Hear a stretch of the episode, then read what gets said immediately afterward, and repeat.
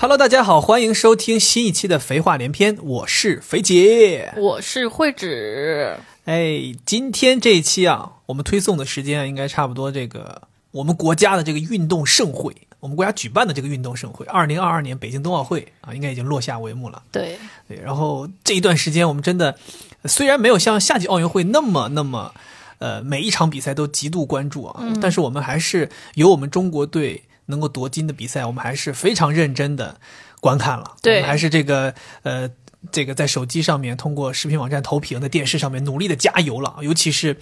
咱们中国队这个有一些非常历史突破性的项目啊，让我们真的热血沸腾，热血沸腾。比如咱们这个苏一鸣，真的十七岁，太太厉害了，是听就看他夺金啊，真的觉得大大有前途，将来很有可能在这个领域啊会有非常高的成就。所以我们也是因为最近一段时间这个冬奥会。正在举办的过程当中，所以让我们萌发了一个想法，就是我们其实可以聊一聊我们小的时候，或者我们读书的时候，我们参加体育会，哎，其实这体是育会是什么？就是运动会啊，学校运动会、校运动会 啊，就是这这一方面的一些有意思的事情。嗯你你以前有参加过运动会吗？我参加过呀，不，我我指的当然每个人都要参加。我的意思参是加过项目 OK，作为运动员参加是吧？对哦，所以你我有们没有参加过？ 那必须的。我们这种这么热爱运动的人，肯定都是主力啊。你是什么？参加过什么？参加过什么？待会儿可以说。不是，你要知道，我以前是文科生，怎么了？我们班里总共就十二个男生，你不参加都不行。你们文科生班里有十二个男生啊，对，还挺多。但我们有八十一个人，你们这个班是什么我们就是大班儿，就这么大。啊？对，我们好像才三十五个人，呃，小的班级是理科班是有三十五个人的，那你们为什么会有八十一个人？就是全校倒数八十一名文科的，你说我可以，你说我的同学就不行，人家都是清华北大的水平，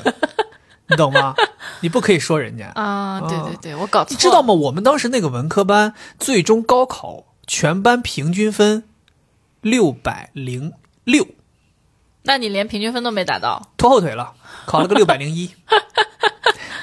拖后腿了。但是我加上北师体育分大了北师北师大的这个自主招生的分数，我是六百二十一，哦，就没你有就拖不平怕均别人分说你是走后门吗？我自主招生是靠自己实力考上去，我走谁后门了？哦，对不对？嗯为什么走谁后门？听起来好脏啊！ 哎，咱们咱们回到回到我们这这一期的主题啊，我啊，们想对，要主聊题一是聊啥？关于咱们小的时候参加运动会的一些故事，并且咱们再聊一聊跟所有跟体育运动相关的发生在咱们俩身上的有意思的事情。搞笑的事儿。对，所以这这一期的主题，大家可以理解为就是北京冬奥会之后，让我们萌发的想要聊一聊跟体育运动相关的内容。咱们就先从运动会开始聊，先从运动会开始聊。，对，然后接下来咱们一点一点聊到跟体育运动相关的，好吧？嗯好的我觉得我反正肯定故事是非常多，因为我毕竟是一个这么热爱体育运动的人。但是对于你而言，这样一个基本上可以算是属乌龟的这种什么这种人，基本是能能躺能叫什么？能坐着不站着，能躺着不坐着。话都说不清楚，就别数落别人了。好，来，那你你你刚说你参加过运动会，你参加什么项目？我参加的是女子八百米，哎呦，就是在、在这个学生运动会当中应哦该是是最长的项目了距离。对天哪！对，没想到你之前还担任班级里的长跑担当。这个是我唯一一次参加运动会，是我高三的时候参加了一次八百米的跑步。所以在这之前你都没参加过。我有点记不得了，有可能参加过那种接力项目或者是跳绳，因为我跳绳还可以。就是印象中没有跳参加，长绳吗？不是就是短的单人跳。跳，对啊，我那挺厉害。对啊，就是一分钟能跳多少个嘛 OK，OK 一百八十下，我好像我记得可以跳，不低不低，这都算是我就是普通水平，不是竞赛水平。 OK OK，对，应该小学的时候有可能参加过，但是我就没有什么太多印象了。就是这个高三的这个八百米运动会，我印象特别深刻，为什么因为当时我是。鼓励自己去参加，就是我在想，如果我不去参加运动会的话，相当于我这个高中、中没事学时期就没有参加运动会。没什么值得回忆的了。对，而且我还特意选了一个八百米，因为当时我就特别想要挑战一下自己。难道不是因为八百米没有别人报吗？不是啊，哎，你这么说好像对吧？一般就是班级里的长跑项目都没有同学报， 是吗？反正对我我当时是对自己说，就是我很想挑战一下自己，因为不可能有人来逼你报，我们当时不存在这个情况。哦，是吗？我们不是，你因为们是因为文科生男孩子太少了，就你必须得上其实排列理组合。理科班的时候也是这样的，因为班级都不希望自己缺项，哦，因为老师是这样的，老师都是希望说同学们大家都积极踊跃一点， 是所以就是每个项目其实每个班级都可以上，但老师就不希望大家缺项嘛。比如说凭什么这个项目？举个例子，你这个一年二班为什么没人报啊？我们就是所以我们就是二班老师就是意思 说，有没有谁上去哪怕跑个最后一名也没关系，至少我们有这个运动精神。我是小组第二，小组第二又怎么样了呢？ 怎么了？那你小最组后是都第几呢？最后我不知道我有没有进决赛，我只跑了一轮儿，那应该但为什么八百米还有那个？按理讲这种长跑就大家一枪，所有人一起跑。那会不会是按按就是按那个没有？我是小组第二，我印象特别深刻，哦我们以前就是长跑就是一起跑因为当时特好笑，就是我跑小组第二，然后第一那个跑得特别快。啊，那个时候我就不知道为什么就特别上头，我觉得我好厉害，我跑完了，然后我就追过去，想要去跟那个第一名拥抱，啊但是他以为我还在追他，他又又跑远 了，然后，然后你知道吗？就是小的时候，就是还是。高中生的时候，每次你跑完这种长跑，就会有两个同学过来搀扶住你， 对，因为它不像是我们慢跑，就是跑八百米跑完也无所谓，它是你要极限那种跑的，所以你一跑完就会力竭，就会有安排两个人过来搀扶你跑。完基本都是瘫了，对，然后那腿个软。搀扶的同学就在那喊说：“你别跑啦！”就就就跟前面那个人说：“你别跑啦！”他只是想跟你打个招呼，就是。啊当时我就觉得我好厉害，然后就想跟强者之间来一个拥抱。 为什么？为什么你这个桥段听起来很像是耐克的一个广告？就是你知道，你懂就就耐克会拍这种广告，就是对，但是比我赛没有结束，比赛并没有结束，大家继续跑。之前不是是耐克还是谁拍过一个广告，就是类似于他队都已经冲线了，嗯，但是就是马拉松冲线了，但他没有停，继续对跑了下去，一直跑。他们就说，人生就是一场马拉松。他的那个文案就是类似于这样，就是你哦永远都不、没有没有终耐点。克完全就是抄袭了我呀！我这个高 中高三我是多大？零七年还是零八年的时候？零九年哦，零九年对，还是零零八？不对忘不了对零八年零八年九月份不，吧零九年六月份嘛，零九年六月份我们高考的，对啊，高那个体运动会一般都是在下半春年天或者是夏天。不不，那可能我们南北方不一样。哦我记得我们是就是十月份，秋天我们是秋季、哦秋季运。动会。对， OK，那时候真那个我印象特别深刻，因为我当时报这个名，我就是有目的的，我就是希望我就高中不留遗憾，然后跑了第二名。然后我当时为什么很想去拥抱他，就是因为我觉得他指引着我在往前跑，因为我前面有一个人，我要一直哦追赶他。后面我就是觉觉得我有点跑不动了，但是我看到他离我越来越远，我就赶紧再追上去，你知道吗？事实也证明你确实对他第一名这个位置造成了威 胁。你看，想跟过去跟他拥抱，他都会以为我还对要呀、跑。他以为还没有结束，啊他说啊，还还有还有一圈吗？啊， 又撩起来了。 一共才两圈，这都能记住我。说幸亏幸亏幸亏呃这没有一圈了，不然我就被这个第二名追上了。然后还有一个事情我印象特深刻，虽然说我跟着你跑步之后好像可以跑很长距离，但是反正这个八百米我就觉得当时就是要累完了，嗯，就对，特别是最后冲刺那个一百米，我哦根本就跑不动。但是就是当时我们就高中生，你知道吗？就是男女生谈恋爱会有一个一个特点，就是如果其中一个在运动会上面表现，另外一个他就会来给你加油什么的。然后当时我高中有一个跟我关系很好的男生，嗯哼，他就是最后一百米是陪我跑的，天哪，就在我旁边， Oh my 就是 God，说你快跑，你快跑，就这种。就是爱情，这 就是爱。但是但你知道我们两个不是那种，谁们两个就我和这个男生啊，把他毙了？ 我知道是谁了。好，可以啊，原来他陪你跑的对呀、哦就是他他在旁边就是陪着一起跑的哦，养老鼠那个人，仓鼠，仓鼠啊，哦仓鼠行，，养仓鼠那个人，对，是的，对，然后就是拿了个小组第二，我印象很深刻，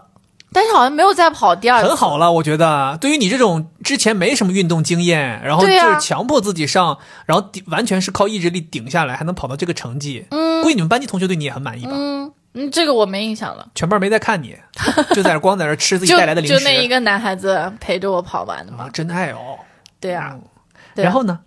还然有后什么你难忘的吗？关于这一次八百米比赛，没了，我觉得我都讲完了，哦然后就就都怎么啦？就不是，我以为就是会还发生了什么有意思的事儿嘛。所以其实作为第二名冲线之后还去追第一名，第一名还吓跑了，这个其实已经挺厉害的。真的，我印象很深刻。第一名那个女孩比我矮很多，嗯然后是短头发的， 感觉人家一看就是运动型。我就觉得好像我我我在想，是不是我就是从小包括到现在竞争意识都很强，就是我永远都能记得那个比我厉害的人的背影，就是我记得他穿了一件白色的衣服，蓝色的裤子，然后头发是短头发，一直在往前跑。天哪，你 这人太可怕了。我我以前一直不相信嗯他们说，就是你是这个天蝎座嘛，嗯，就是这个这个星座的性格就是很记仇嘛，嗯，就是我以前一直不相信，我想说这我老婆我们在一起十十多年，我还不清楚她吗？根本不具备任何天蝎座特点，嗯怎么我不具备星星座都都瞎说的，我当时就是那个时候我觉得，嗯，现在随着这个时时间越来越长，我才意识到，就是其实这个所谓的记仇，不光是记仇，嗯，就是他就是记一些事儿会记特别牢。对就像你说的，其实可能反反应过来就是类似于这种竞争性很强，就是好胜心很强，你就是会记住那个让你得了第二那个人，对吧？ 要没有他，你不就第一吗？所以对啊你这也是一种变相的记仇嘛。但是小组的，我我可能就是我们那个小组是比较弱嘛，可能就反正我第二名我都没有进决赛，哦，或者我们有可能是按计分的，就是你记你跑了多长时间，然后排个名。可能吧。我印象中，我们学校的时候运动会就是最后会公布一二三名，就只会公布一二三名，啊所以跑其他名次也会积分，但是就是呃没什么意义。嗯，对，所以我讲这件事情是想要跟大家说，就是不管你是在运动这块儿有没有天赋，或者说你平时是不是一个爱运动的人，如果你遇到了有这样的机会，还是可以积极的去参加的，呃感觉你又跟这些体育品牌的文案又撞上了。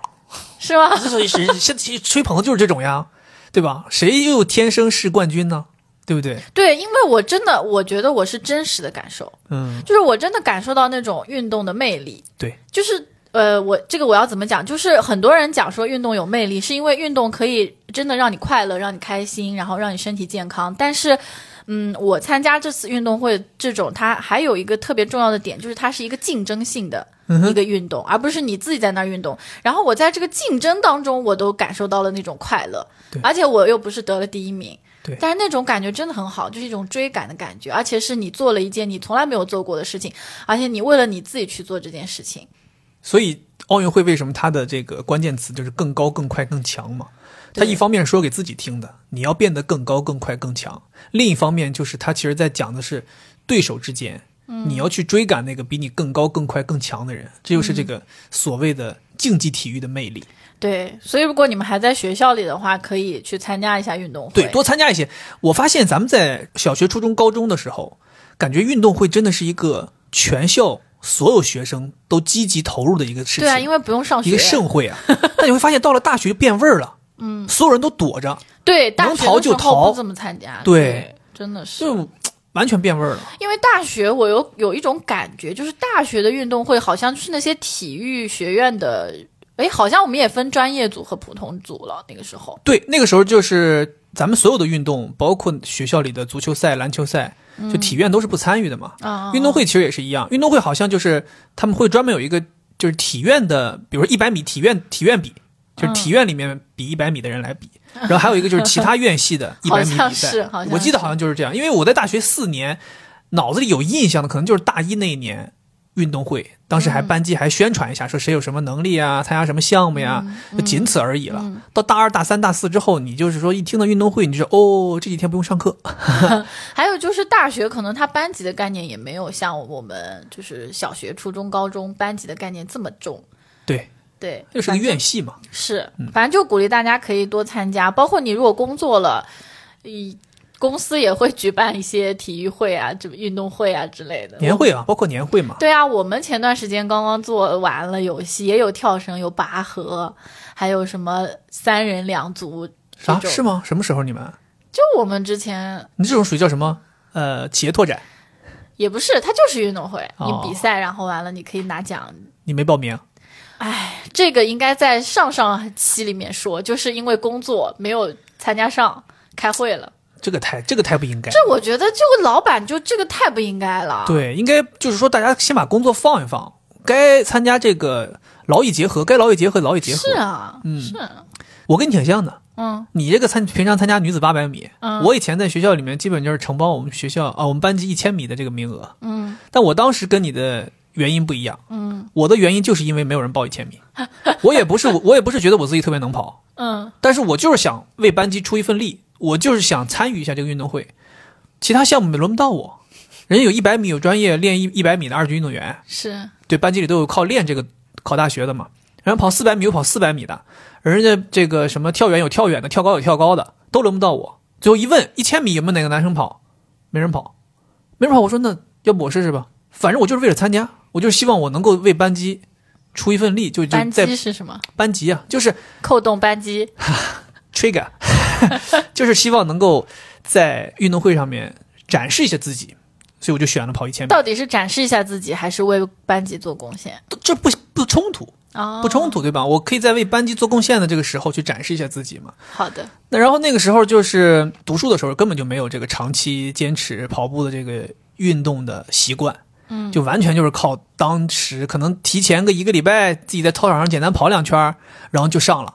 然后那个时候其实能力真的很差，就能力很差，就是完全没有任何的技术可言。就你不会说，我想一下，我这一千米我要怎么分配？我这前半程什么配速，后半程什么配速，或者说我自己分析一下，我这一千米能不能冲下来？没有，那个时候就是开枪就撒丫子跑，你就是就是永远都是跑一千米、跑八百米、跑四百米、跑二百米，全都是百米冲刺速度往前冲。那时候就觉得我就往前冲，能领先一百米，我也是在全校面前露脸了一百米。那个时候就是这个想法。哦，所以基本上就是往前哗一冲，最多就冲个两百米，然后就啊不行了，就掉速掉的非常快，就基本上就是前半程你看这个人在跑后，就两百米之后这个人开始走了， 基本基本就是这个水平，你知道吧？你们这是跑走比啊赛？对，就是非常差。那你有得过名次吗？呃，我可能没得过什么特别靠前的名次，就是那你类有似于十十四个班级，我可能能跑到个第六、第七就这样了，就是也不能说都特别差。也不能第说六、特别第七不是很很很靠前吗？就是还好吧，就是我就因为这个名次，就是你也不会上领奖台，哦中间中间嗯对，也不会有人跟你说，因为说白了，我们这种是凑的，那其他班级更是凑的。为什么？人家理科班很多男的，我记得我们当时，反正我高中有印象啊，这个先先讲我高中跑一千米这个事儿。我高中跑一千米，我有印象，就是我们学校有两个人是一千米非常非常专业，他们就是跑长跑的，非常快，就是基本上就是他们跑一千米，这个四百米跑道不是一千米要跑两圈半吗？他们基本上就是在这个两圈半这么个速度，他都可以套你个一圈左右。所以他们就是非常专业，起步之后你就能感觉到。现在你回头想，他们当时的跑姿啊，什么各方面，一看就是练过。但是可能就这么一两个人有竞争力，然后从三四名往后就基本就是大家看谁意志力强，坚持下来。所以我当时就是属于，嗯、虽然没怎么练过，但是我怎么说基因还不错，因为我爸从小是长跑运动员，我爸以前是跑马拉松的，所以我可能就是也有这个长跑这方面的基因。那然你后爸是练的吧？还是我爸是练的，正经练的，对啊我爸是校队儿。练的，没有办法遗传的。哦，那就是不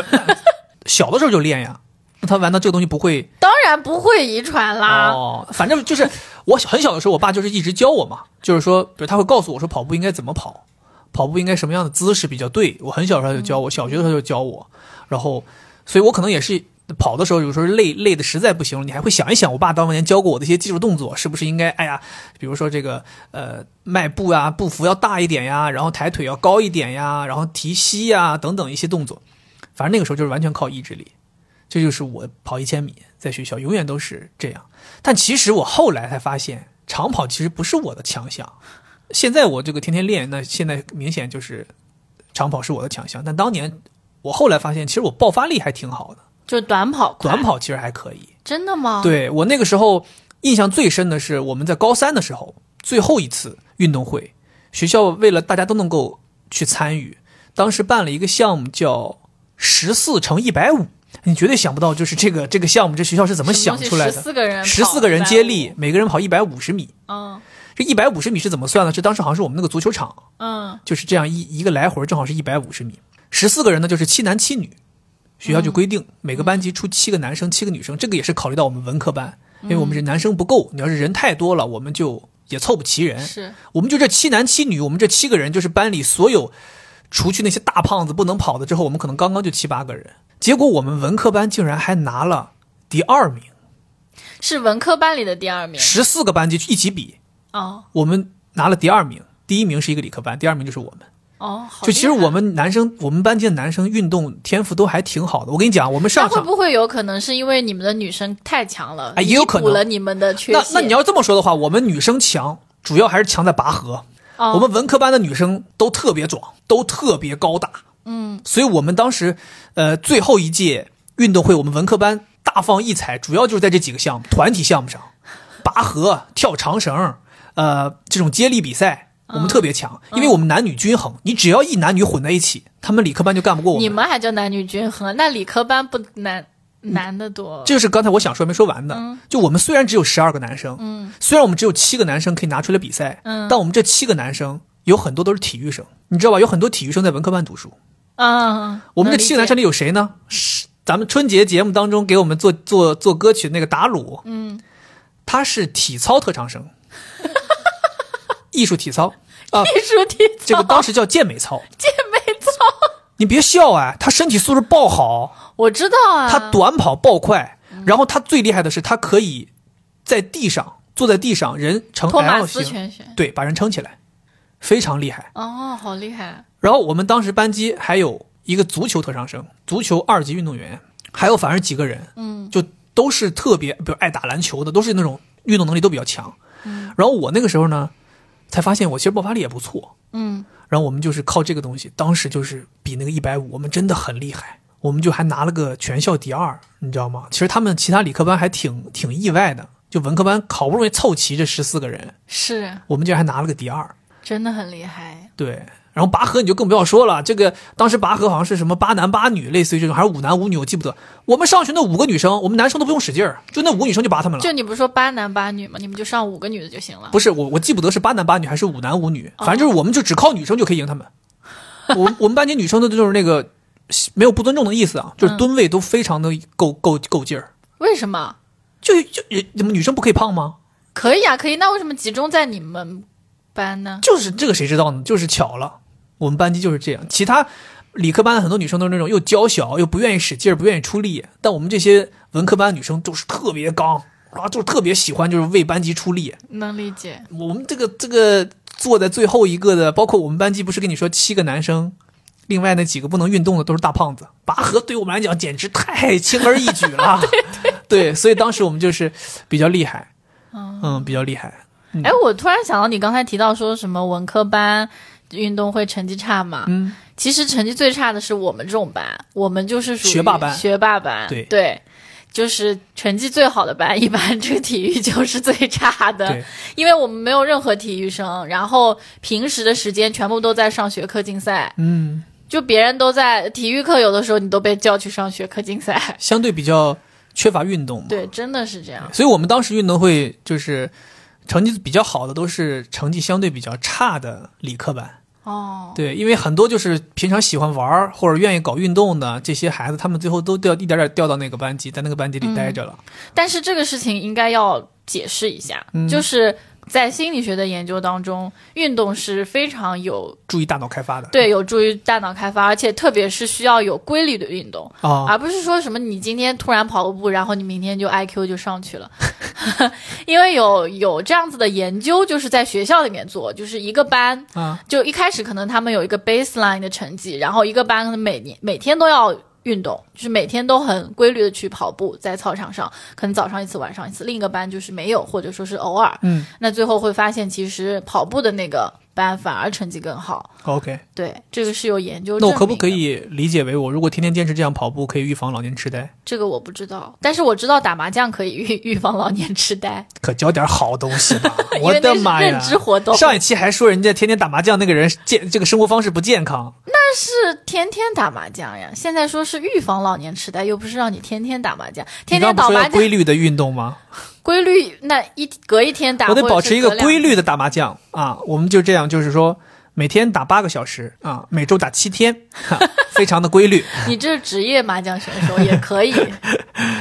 然后我刚才不是说高中的时候我是跑一千米吗？是可是我初中的时候参加过更多项目。初中你那是同样的参加道理，啊也是因为没有人参加，我才参加。那你初中为什么你们班没有人参加呢？不知道，我我我，因为我初中的那个学校是就是学整个城市里面最最尖的那个重点中学，最尖是什么？就是很很尖，啊最顶奸诈。最顶尖，哦你是故意的吧？ 啊，你要不去规律运动一段一段时间吧？我觉得你这 IQ 不太够哎。你说我 IQ 不够，然后，所以我那个时候在学校里面就是参加了好多，我记得特别印象特别深。我有一次报名参加四百米比赛，嗯，我当时那个时候初中觉得四百米有什么难的？不就一圈儿吗？对吧？不就一圈儿吗？我给你冲下来就完了，就是比四百米。我记得特别清楚，枪一响，我就像离弦的箭一样，我就飞出去了，爆快。余光看的两边没有任何人跟得上我，我当时觉得有了，这冠军有了，我就往前冲，我就往前冲，你知道啊？这是先是一个直道，没有任何人跟上我，没有问题，我觉得有了一个弯道过去，就是那种当你那种自信心爆棚的时候，弯道都在加速，跟苏炳添一样，弯道在加速啊，苏圆炳月添弯不是道。跑的一百米哪有弯道？苏炳添四乘一百米的时候，不都是负责跑弯道的吗？哦，圆月弯道，弯道都在加速，当时我信心太满了，然后过来第二个直道还在冲，还在冲，当时觉得没有问题，拿下了，为班级夺得第一个第一名，你知道吧？但是这个转过来最后一个弯道的时候，会发现自己就是那种内心都告诉自己不行了，我不行了，就真的那那种不行来的特别快，是一下子你觉得完了，坏了，一步也跑不动了。然后这个时候你就会发现，从你的左边和右边不断的有人跑过去， 不断的有人跑过去。然后这个时候你再想追，你已经感觉、哎他们怎么像刚开始一样？ 我突然还有一个想法，就是你刚开始跑的时候嗯，四百、米不是开跑是错落着的吗？ 你是不是就是在最外道，然后是第一最前面的那个人，所以你怎么跑两边都没人？是不是？不是不是，我们那四个百、米是错落着跑的，是吗？对呀、所以你是最、哎反正最外道，你就不不是不第一个跑。不是，反正没有关系了。反正我就是当时就是前面跑得太猛了，然后到差不多三百米左右的时候，就是掉速掉得特别厉害。啊，然后就是被别人超了，但是好在不是所有人都把我超了，嗯，就我可能最后还拿了个第三名，一共几个人呢？一共可能五六个人在跑，那你还行啊，拿中了第间啊、三名，对，因为就我前面冲太快，因为当时是我们班主任是个男班主任，嗯，我们班主任就跟我们当时是这么说的，嗯，他说不要搞什么策略，嗯，不要给我搞什么前面什么配速，后面什么配速，什么节省体力，他说没有用，嗯，他说就四百米你就冲。他说：“你前面节省体力，你后边就能真的能快得起来吗？”他说：“也不一定。他说：“你倒不如前面快一点，拉开距离，到后边让人家追不上你。”嗯，所以我当时是按照他这个计策来的。嗯，但没想到的是，到到到后面人家还是能追得上来的， 你知道吧？然后你就拉胯拉得比较厉害，就一下子被两个人超过去，我好像得了个第三，我记得。那还可以但我，还是很高兴，对我还是很高兴，因为至少我前三百米全校都在看我一个人。我那时候脑袋就是这个想法，值了。实际上也没有人看，我们也不看的。我们坐在那个舞台上面，不是舞台上， 坐在那个看台上面，嗯，我们是要吃零食、但你们班啊级有人跑过去，你不会加聊油八吗？卦，然后加油是下面会有人加油。我记得我们当时哈，就是嗯，学校运动会大家都会分工的，啊，对，对，有那个什么，就是说这个辅助组就是专门在下面加油和帮助他们，就是休息送水啊对扶对人，呐专门有这样的人，就是一般都是生活委员带着一批人下去，对，然后我们就是属于写稿的。写稿对啊，我一直都写稿的，就是你要在你的小本儿上撕下来很多纸，然后弄成小小的一块一块，就四五行可以写，然后写那些就放往主席台上面送啊。哦哦，小小跑道长又长，运动健儿逞英豪。对呀、啊， 是吗？什么？现在是三年二班的某某某正在跑道上驰骋，啊他的他就像一只翱翔的红雄鹰，什么就类似于这种哦，对对对对对对哦对赛出风格。啊， 赛出风格，赛出友谊。对，对对对，那个时候好像大家就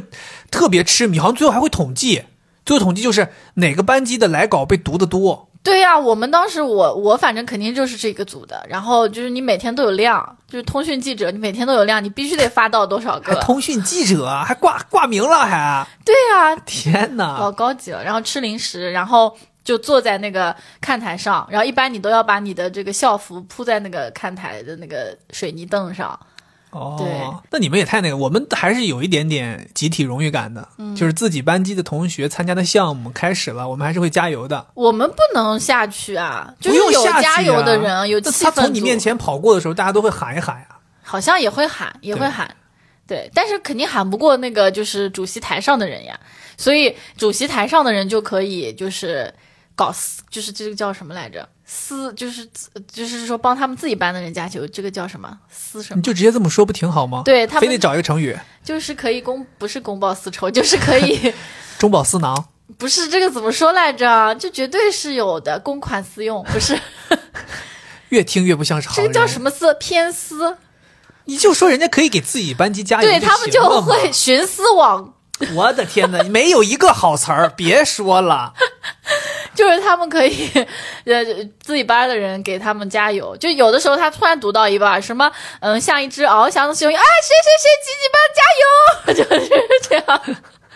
有点你那不个时候太，有点不太职业了哈。一般也就是在决赛的时候会这样。对，按理讲，作为解说，你看昨天咱们看那个啊，不是昨天，今天看那个苏翊鸣的比赛，嗯咱们都已经确保拿金牌了，嗯，就是都不能讲。然后那个解说已经开始庆祝了，然后旁边的解说还提醒他说：“咱们还是要关注，咱们还是要关注这个下一个运动员他的跳，虽然他对我们已经没有造成什么威胁了，是但我们还是要专注于技术动作。是是是对，很专”对，业。我觉我我其实一直之前就是有这个想法，就是嗯解说是一个非常难做的事情，嗯，因为比如举个例子，有好多解说他们要解说咱们自己国家的比赛，那肯定是是有倾向的。是啊，或者说，比如说举解说一个俱乐部联赛，他是哪个俱乐部的球迷，他肯定有倾向。但是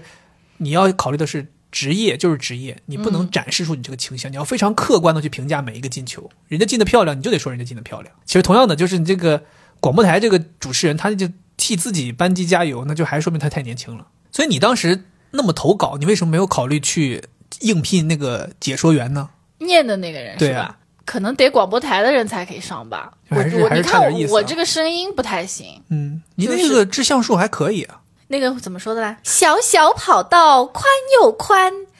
运动英豪逞，啊，行了，我知道你为什么没去应聘了。 运动健儿逞英豪。人家是小小跑道长又长，哦小跑道宽又宽，那你一个体育场才有几条跑道呀？板凳宽，板凳长，板凳 非要绑在扁担上，真的要在节目里头自己卖丑吗？ 啊，不是为了节目效果吗？啊，等一下，你刚刚说应聘的事儿是不是？我曾经在又讲职业发展了。高中的 时候想要做我们那个乒乓球比赛的裁判，因为我从小体育就不太好，嗯特别是这种要手眼协调的，嗯就乒乓球这种对我来说实在太难了。嗯所以呢，但是呃不是所以是但是我们那个体育老师特别喜欢我，因为我也是。在南方算是比较平的人，就是有趣，就喜欢讲话什么的，啊，比较贫呐、对，比较平。我听说南方我算是比较平的人，我想说你哪儿平啊？形容一个人很平，我是没没听明白。很平静很平，很平是什么什么什么省略了什么哪个重要的是词？平是吗？前贫平啊，贫平频繁，平凡， 你还说的还是平凡。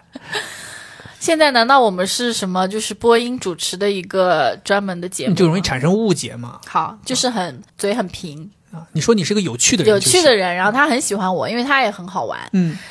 他就说你就是说这个运体育吧，就看着也不太行。我们那乒乓球课老师就说，他说那你怎么办呢？然后我说要不我来做裁判吧，就那什个么时候叫怎么办呢？感觉好像不参加这个乒乓球比赛，这个学生就废了一样。不是对，然后我说那要不我来当裁判吧？我觉得我我我挺想当裁判的，就是我当时就觉得裁判很有意思，就是在运动会或者说在这个体育项目当中，裁判就权力很大，而且你还可以走来走去，拿个哨子啾啾啾啾啾吹来吹去这种。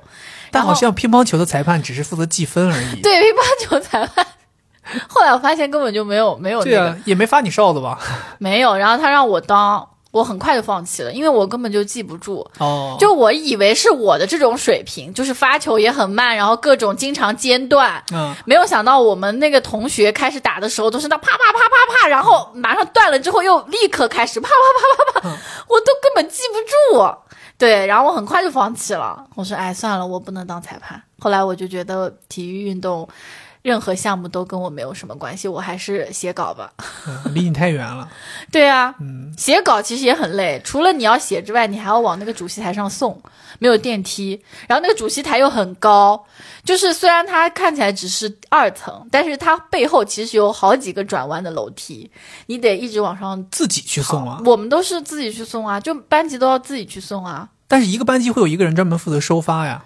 对啊，那你有的时候也要轮到啊，你不能老让他去吧？哦，我们当时就有一个人，谁啊？就是类似于有一个负责的人，他就是负责帮大家把稿子收过来送上去。天，啊太累了这个活儿。就像你说的，不是有分工吗？嗯，他的分工就是这个，他就摊上这个活儿了。而且最牛的是，就像你说的，就是你不是所有的这个稿件都会被念的嘛，对啊，然后念的你还会被积分嘛，对，所以你还上去送的时候啊，你还要有那种心机的，哦，就很像是你塞去。点小钱儿什么的。嗯对，你就很像去领导家送、送送材料一样，就是能不能选我这份，选我这份。然后你看到有人也在送，你感觉要比他快一点，或者你要怎么跟他比，嗯然后往那个桌子放的时候，比如有人压你上面了，你要回去再给他拿上来，嗯 就是这种。上上楼梯上到最后还有几节的时候，就就换成膝盖往上走 了，啊，最后就是匍匐着进去的读我这个吧，啊，读我这个吧。啊我那个纸，我我我，你们的纸都是撕的，都是本儿上的纸啊，我不好像是，是我撕的是钱包里的纸。哇哦！ 他就是说着说着，像一只翱翔的红一零零， 就变成这样了，是吧？对，反正而且当时就是，如果自己的稿子被读了，非常开心。对，那个时候觉得，一方面是替班级争取了一些分数，另一对方面就是觉得，好像我的文学素养也被认可了。而且当时那个喇叭是很响的，就相当于全校都在播你这个东西，哪像我们现在就是我们录下来，然后就这么多人在听，我也觉得很开心。那个那个稿子最后会什么几几几班谁谁谁来对，哎搞啊谁谁谁来搞，嗯哇，那个感觉真的是对对啊，运动会确实，呃我觉得就是像我刚刚说的，小学、初中，呃，小学都没什么印象，主要就是初中和高中，集体对荣誉感比较强的那个时候。一方面是你青春期的时候，就希望去展示自己，希嗯望去别人认可你，所以你会很积极的去参加运动会。嗯，但是后来就到大学就开始很水了，大学对真的吧水。？想起大学的跟体育运动相关的事情，感觉全是水事儿。我们那个时候，咱们那个时候刚到大学，嗯体育课是必修课呀，嗯还记得吧？嗯，体育课是必修课，那个时候说是四年之内必须得上完三上完三三次三次对，对，然后四年这不是八个学期嘛，嗯相当于八个学期你得上三有三个学期得选上体育课，对然，后我记得当时还是说大三之后就不可以选体育课了，好像是，所以相当于我们就只有六个个学期，有一对半的有一半的对学期必须得选体育课，对，我的天哪，那个时候体育课可太难抢了。真的难抢。太难抢了，因为有好多师兄他们师兄师姐他们如果要是大三前没体育没修完，大四还补修，嗯所以相当于全校的人都在抢那几个体育课，嗯体育课又很少。嗯我记得那个时候，我不知道你有没有印象，我们那个时候选课，嗯，课是分贵贱的，对，最差的我永远记得体能课，不用抢，是吗？只要你想上就有名额。那我还真不知道，但我是知道有很多体育课是硬通货。对，你看说一下，我有点忘了。当时我羽印毛象球我印象中最火的课是网球课，啊、对，网球课那个时候你知道多夸张？那个时候网球课，他们说有好多人都修完了，就是所有体育课程都修完了，嗯，他们还要去抢课，就为了抢这个网球课换钱。我的当时天呐我们学校的网球课抢到了之后，在学校的校内网上面是可以卖五十块钱的。这么贵啊，那个时候咱是几几年？零九年到一二年之间，嗯，那个时候一堂网球课可以在校内网上换五十块钱。十年前啊，啊、可以换五十块钱，所以疯狂就大家就是我管我上不上呢？我这今天这个系统开了，我第一件事先去抢网球课，我可以不上，嗯，对。然后他们还有人是，我要是说前，比如说我也需要体育课，但我就先把网球课抢了，我有网球课，我想换什么课都换得来。是啊，他们就拿网球课去换其他想上的课，嗯换不了他就卖钱，嗯能换得了他就换。好多人就是干这种事儿。我记得那个时候，然后我也曾经尝试过抢网球课，没抢上从来没抢上过。那你读的是哪三个课啊？我记得第一个课是三路长拳， 这个也是就是没什么人抢 的，当时也是就是当时就是当时先去问人家你师知道兄我的嘛，是什么吗？太极拳。 太极拳，太极拳我都没抢上，你知道这种课太极拳为什么不好抢？它其实是个很轻松的课，对学生就是很多学生就是心想说我，尤其是女生就想说我这个体育课，我就你什么什么，尤其是女生，请注意你的措辞。真的是这样。你比如说你们那个有个什么课，男生也抢不上。芭蕾舞对，芭蕾舞还是什么我上过交际舞，还有好几个舞种，啊，嗯有交际舞。，对，那都是抢不上的。就大家都觉得那东西轻松，嗯我对觉得芭蕾舞不轻松。比如太极拳肯定是轻松啊，对为什么大家都想太极拳我抢练了选抢太极拳？那就是个老年运动，就在那里头随便哈巴两下就差不多了。然后我当时是嗯因为去问人家，我说这个什么课也抢不到，这个什么课比较方便抢，师兄就跟你说，你就选三路长拳，又累又学不到任何狗屁东西啊，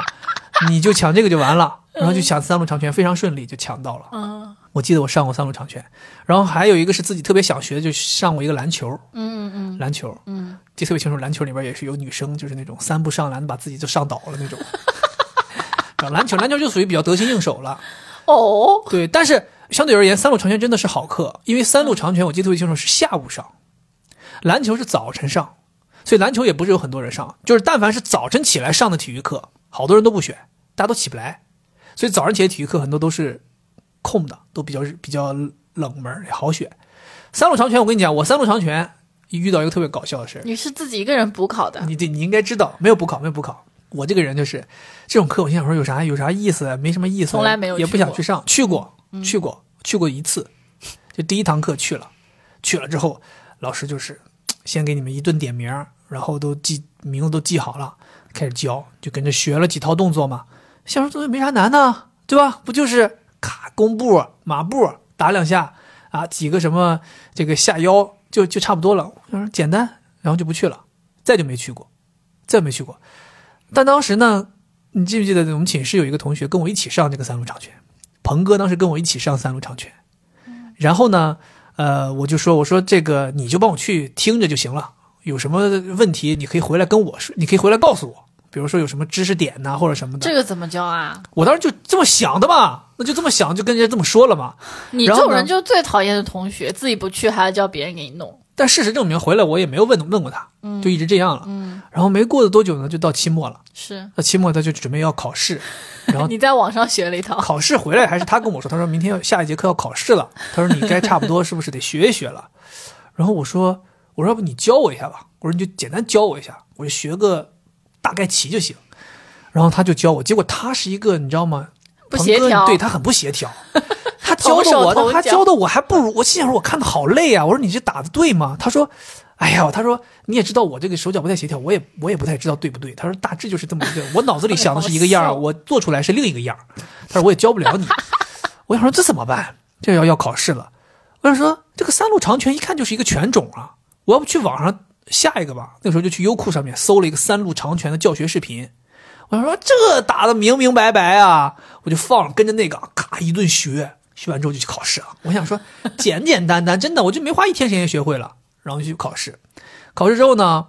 我还是特别靠前的，哎，我记得这个要点名的呀。你以前不上，你不上课的话，你平时成绩就没有啊。对平时成绩没有啊，哦，没有没有，然后我就去去考试，老师就是一看，哎，老师就叫我第一个打，我就上去了， 上去上去之后我就一顿啊，他行云流水啊！我跟你讲，我这刚看的视频学的，就是考试前刚记的，都热乎在脑子里，啊一顿行云流水打完了，最后 啊一个收视，你知道吗？我就等着老师打成了太极拳。 没有，老师跟我说说打的挺好，说打得挺好，说呃六十分儿刚刚过。我想说也行，有啥问题呢？老师说你这个平时成绩是一分儿没有啊。我说为什么老师？因为我当时还想说你点名也不是堂堂点啊，凭啥我可能在你没点名的时候来了呢，对吧？然后他说你平时成绩一分儿没有，我说为啥一分儿没有？老师说你没来上过课，为什么有平均成绩？我说 我说老师你怎么知道我没来上过课？老师说我怎么知道？因为这个三路长拳有一些动作太难了，我都已经改掉了。你学的这个还是原始那个版本，一看你就是在网上学的呀，你没来上过课呀。就是老师意思就是，就你知道我在打的时候，他们就在这边上笑，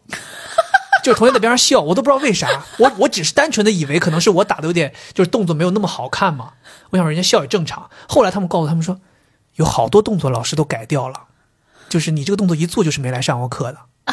就是因为有些动作确实太难了，就有些下腰我都已经下到就是那种裤裆都快开了那种，还在猛下，就是啊为了做到位。我当时想说，这么难的动作我一定要做到位，不然老师就以为我没认真学。后来老师就是说，这些动作其实根本就没教过，根本就没教过。对，所以我当时也是就挺搞笑的，就是完全是自己。其实我大学里面有好多课程都是没有要平时成绩，全靠最后考试过。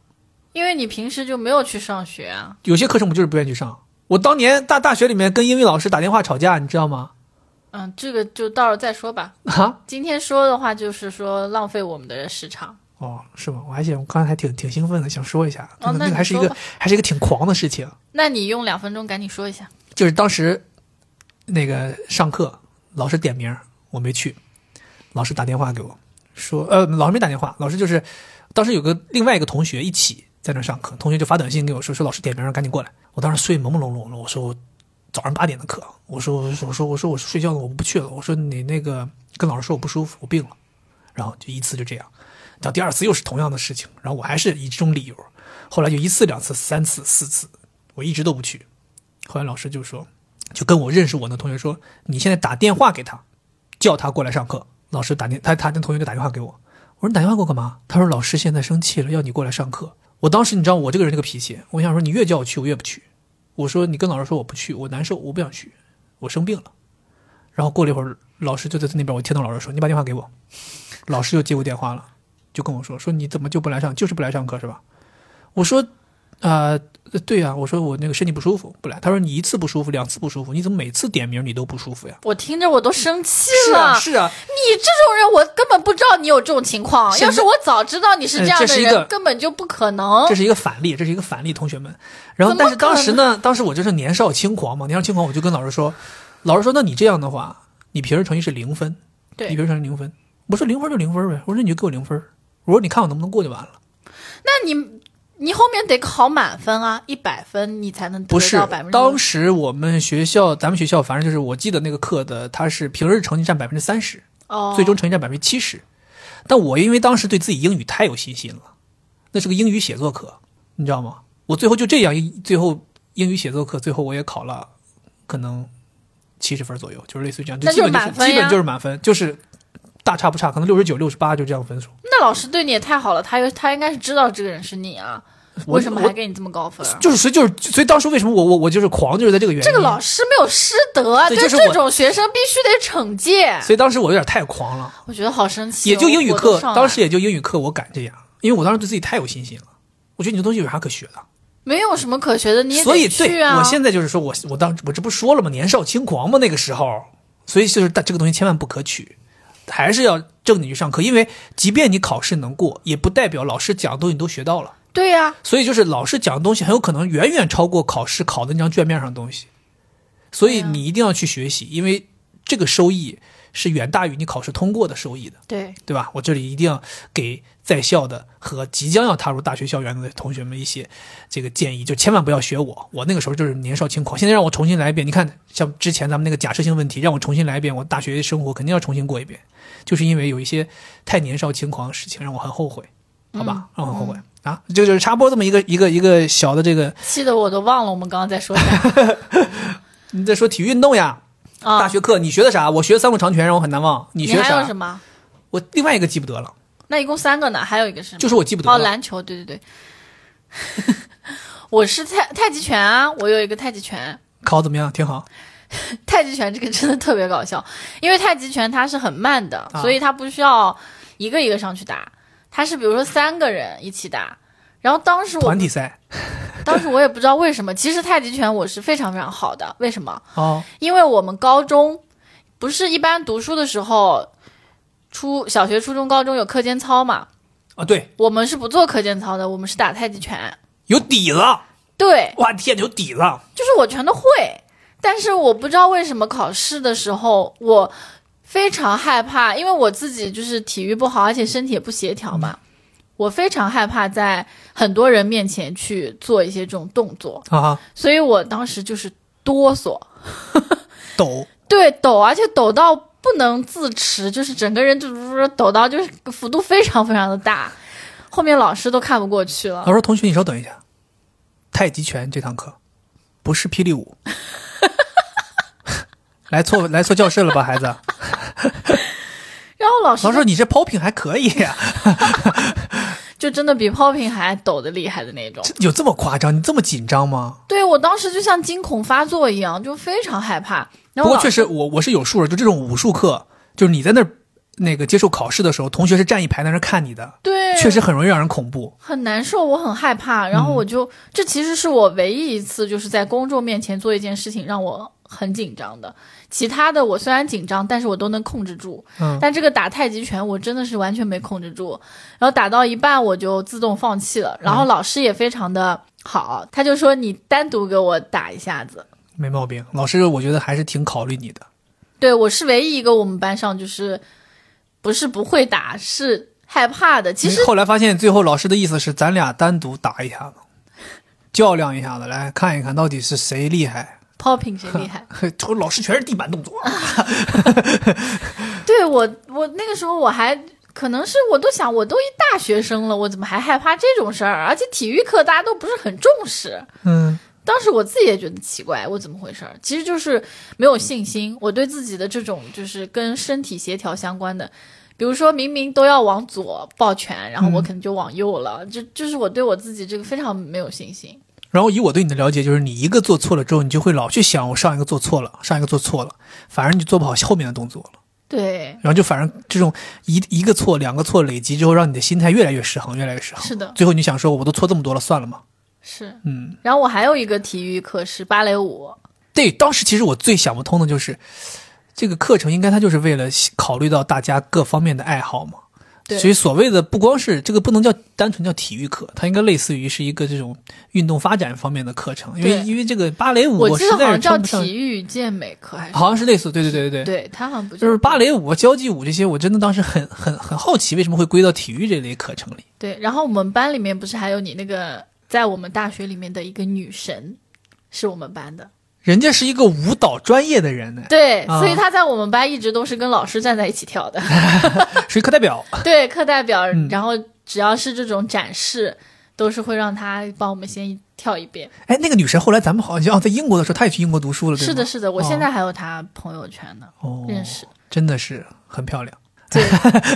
又高，然后身材又好，嗯对，就像我们花样滑冰的女选手一样，就真的非常好就看。是一个标准、很标准的一个练舞蹈的人嘛。是，对我们那个芭蕾舞的老师还是个男老师，哇，有范儿对，啊，有范儿。然后我每次都很喜欢看他那条裤子，因为你想有点变态。跳男男生跳芭蕾舞，那裤子感感觉那个质感特别舒服。那种呃，丝就是那种叫什么带带光泽的那对对种对腿对绷子，对对对对，还就而且脚底下还脚底下还踩的那对种。嗯它不是那种特别紧的腿绷子，就一看就是那种很丝滑、很舒服的。所以当时你们好像也要买那个那个裤子吧？我记得，这我有点没有什么太多印象了。因为有很多课，这个你这么一说让我想起来，就是有很多课它是需要器材的，所以有好些人他不舍得花钱，他就不选。比如举个例子，羽毛球课就需要器材，嗯一副羽毛球拍还得得个几百块钱呢。嗯，好多学生就心想说，我没有羽毛球拍，我要选了这个课还得自己去买羽毛球拍去，那大家就不选。然后比如说网球课也是，这个网球拍也是花钱的。同样道理，乒乓球课你得有乒乓球拍吧，对吧？你要学游泳，你是不是得买副泳衣呀、哎，我们有游泳课吗？游泳课好像是必修，哦，就是对，我所们还有有学生必修，所以我们体育课要上很久。对必修每学期都有。哎呀，你这说到游泳课，我当时真的是全班第一名，我游泳真的是碾压所有人，这就是这个是真的是血脉里带的。我当时游泳就是爆快，这个我到现在依然都很有自信。就是我当时游泳就是也不用学，也不用老师教，然后我啥都会。然后有就是我们当时游泳的时候是这个泳池呃五十米测试，那我就是可能领先人家二十五米这种速度，非常快。嗯哦，就是人家刚转身，你已经到了。因为对，因为其他人他们都是不会游泳开始学的，才学一个学期，就是这这种几周上一次课这种一或者是一周上一次课这种水平，他能学到什么程度？那我是从小就会，然后从小就游得很好，然后所以就嘎嘎嘎就是几下。呃那我记得那个时候特别清楚，游泳课我好像是九十九分，挺厉害的。嗯，这是唯一一个这个大学里面成绩非常高的一个课程， 九十九分。要是有那种什么吵架课，你肯定也挺高的。奥运会你都可以去代表中国代表团去比赛。那我肯定课代表了，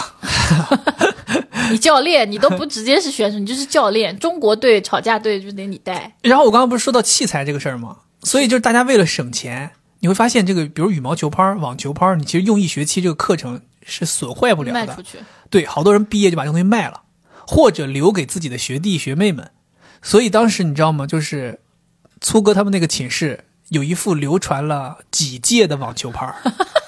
就一直挂在他们床脏了头，是吗没有很干净，跟新的一样。就是因为其实上课也不咋用。哦，他们这种打网球的课，其实就是做一做接球，打回去，然后做一点简单的这个推挡什么的，没有很激烈的打，所以那个连那个就是那个线都不用换，就一直就这样，就好多年都是这样。用那一副拍，那一副拍真的就是一代一代传下来的。当时粗哥还跟我说：“说你要是去选网球课，放心，我们自个儿拍子。”啊， 你要是不选的话，等我们毕业了就就传给你，等你再传给你们下一届的人，就这样。走的时候还问我，就王一胖你要不要？祖传的网球拍，对，，祖传的网球拍儿，。秦始皇用过的学校 学校祖传的网球拍儿。哎呀，想想还有什么事儿？我其实这里还准还准备了一些跟体育运动有关的事情，挺搞笑的。嗯嗯，我看看啊，我挑哪个先说？嗯先讲讲足球吧。嗯，最近这个足球也是一个很热门的话题。是对吧？这个女足也夺冠了啊，男足也挨骂了。 这个，呃，我小的时候，很多人可能知道，我小的时候是生在一个足球城市嘛，大连，连大连，我们那个哎美丽的海滨城市，欢迎你们的光临，来吃海参哦。我们当时当时那时候小的时候还要学一首歌，什么说是我们大连这个城市的主题曲。什么歌？你唱一段。小时候，妈妈对我讲，大海就是我故乡。，海里出生，海边成长。我的妈！就你这还当时写稿呢，都不押韵。哒哒，是我要我的地方。是我生长的地方，你停吧啊，就到这儿吧啊。 对，然后我们那个城市呢，就是讲心里话，呃，我小的时候就是九十年代到两千年初，我们还是足球发展非常好的一个城市，无论是足球文化还是我们本土球队的成绩是啊，我们之前有大连万达队，后面有大连实德队，都是很强的啊。我们那个时候号称这个甲 A 十冠王啊，那个时候就是得过十个冠军，一直是处于垄断地位。那个时候我们最骄傲的时候，那个时候的国家队十一个人里面可能有七个人是大连队的，啊，那个时候就就很骄傲啊，整个城市都弥漫着这个足球的氛围。所以我小的时候读小学的时候是在一个足球学校读的，东北路，东北路小学。所谓的足球学校，其实也不是说是一个体校，它就是一个以足球为学生发展特长的一个学校。大部分男生都会踢足球，都会在读书的时候做这个足球，以足球来作为自己的课外活动，会训练。我们那个时候是每天三点半，球队的人就出去训练了，不用上课了。然后一直练到晚上五点半、六点这个样子你就回家。然后早上起来呢是，呃，我们七点半上学，然后球队的人是六点半来，也要练一个小时，然后再上课。但是我是从来没碰过足球，因为我从小就这个身体不太好，我小的时候有这个疝气，不能跑跳，甚至都不能使大劲儿，不能都不能吹乐器，什么的都不能使大劲儿。然后，所以从小没机会去参加这种高强度的体育运动，再加上其实家里没钱，因为那个时候练足球就特别需要家里面肯投入，嗯，你知道吧？中国足球就是这么个氛围，没办法。你知道我后来到大学之后，还有机会跟我当时小学的一些同学有联系。当时我们小学还在坚持发展自己职业足球职业生涯的人，就是大都是连家里面有钱的，哦，都是家里面有钱的。我当时记得特别清楚，当时那个用那个人人网，突然间有一个小学同学加我，这是我小学同学，我们俩还做过同桌，然后一联系我就说，我说你现在足球踢怎么样，还踢不踢？他说，哎呀，他说早都不踢了。我说怎么了？他说家里的钱也顶不上去，你也踢不了什么大的比赛，因为那个时候你想要一步一步往上升，你得踢一些够级别的比赛，踢够数才行。他说家里钱塞不上，我也踢不了这些比赛，然后一点一点发展就越来越差，这条路就没有办法养活自己，那就索性就不踢了，就变成一个走跟大家一样的读书的路线了。所以当时像我现在就是身边混觉得就是认识的混的最好的，其实主要就是有两个人混的最好，一个是大我一届的王大雷，这个他比我大一届，然后还有一个就是跟我同届同班的也做过同桌的刘殿座，这两个人哦都我记当过，起来这两个人都当过国门儿，都当过国足国门儿，他们两个人就明显就是第一家里肯投入，第二自己也挺拼的，然后他们就是也是算是走了一个怎么说比较小众的路线吧，就都是练守门员。都是练守门员，怪不得你喜欢做守门员。对，，因为练守门员确实总基数来讲，练守门员会比较少嘛，那他们也比较容易，如果说做的还比较好的话，容易出来嘛。再有一个就是跟我从小家住的很近，住在一个一个小区的，就是叫孙博，他现在应该是在大连队，我记得是在大连队。有一段时间，我爸妈老跟我说：“啊，你那个孙博，你还记得吗？他现在来大连队踢球了，然后经常这个在场上能看到他。”那时候就真的是我们两个人上下学是一起，一起上下好朋学，友好朋友，很好的朋友啊，所以觉得他能能那个踢出来也是挺厉害，但是他没有踢到国家队这个水平，他只能说在俱乐部里打一个替补这种水平。我我妈前两天还说说就是真的，人家家里肯投入啊，他妈从他开始读小学就把工作辞掉了，天天就是陪他练球，就是这样。而且他妈是那种很刚毅、很刚的那种女女性，就是对她要求非常严格，一定要踢出来。他小的时候就是那种速度爆快，那种速度型前锋，很厉害。前两天我也就是在听到有这个，因为女足夺冠之后，有的人就开始谈谈论起来，说中国男足究竟什么时候能够发展到一个比较不错的这样的一个时代？就是听到他们在说，说如果今天我们中国国家训练练足球的小孩啊，就是这种所谓的呃六到十岁这之间的小孩，或者说五到十岁这之间的小孩，如果能练球的孩子有五百万人，五百万人啊，如果是达到这个基数，那么二十年后，差不多中国足球有可能有一些发展，就相当于你这个基数得在。对这些小孩儿，对这些小孩，一直等到他们往上二十面五六岁的时候，当打之年，或者说三十岁之前当打之年的时候，他们才能够帮助中国队在足球上面有所建树。他说：“现在首先是大家都完全可以看到，现在哪有人练球啊？首先咱们这个基础就不够，你怎么可能说预测二十年之后发展成什么样呢？说白了，他他说倒推回来，咱们之所以国家队零二年能进世界杯，你是往前倒推二十年，那个时候中国练球的孩子多。现在我回想一下也是，我告诉你，我当时是九零年出生的人嘛，我差不多读书的时候是九七年嘛，我那个时候练练球的孩子就不老少。我记得我爸其实在八五年到九零年的时候，在学校当教师的时候，他说那个时候班里的男生基本全部都练球。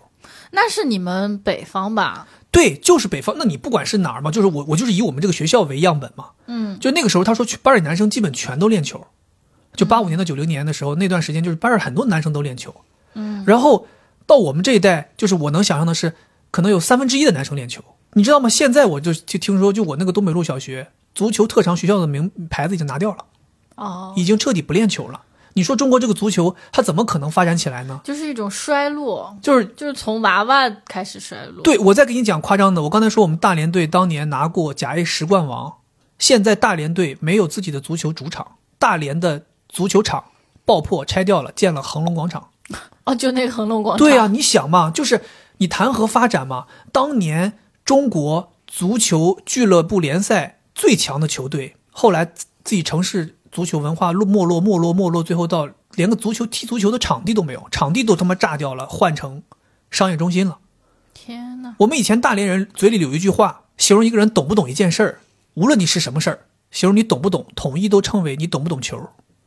因为那个时候大连人就认为每个人都是懂球的，每个人都得懂球。你作为一个大连人就得懂球，无论你是男是女，无论你老你老你少，你都得懂球。这是作为大连的一个文化根基。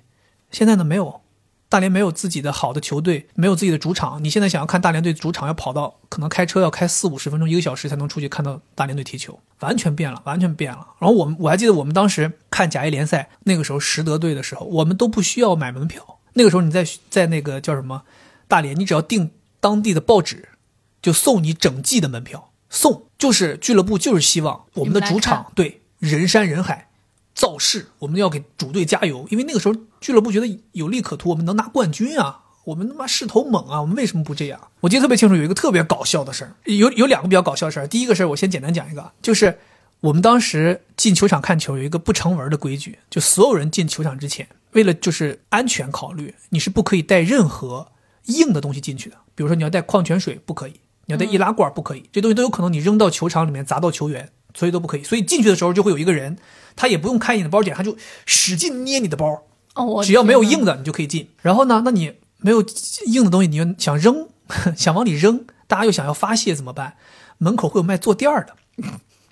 小坐垫儿，因为这个东西本来就有用，因为你要坐到看台上嘛，你得有个东西垫着。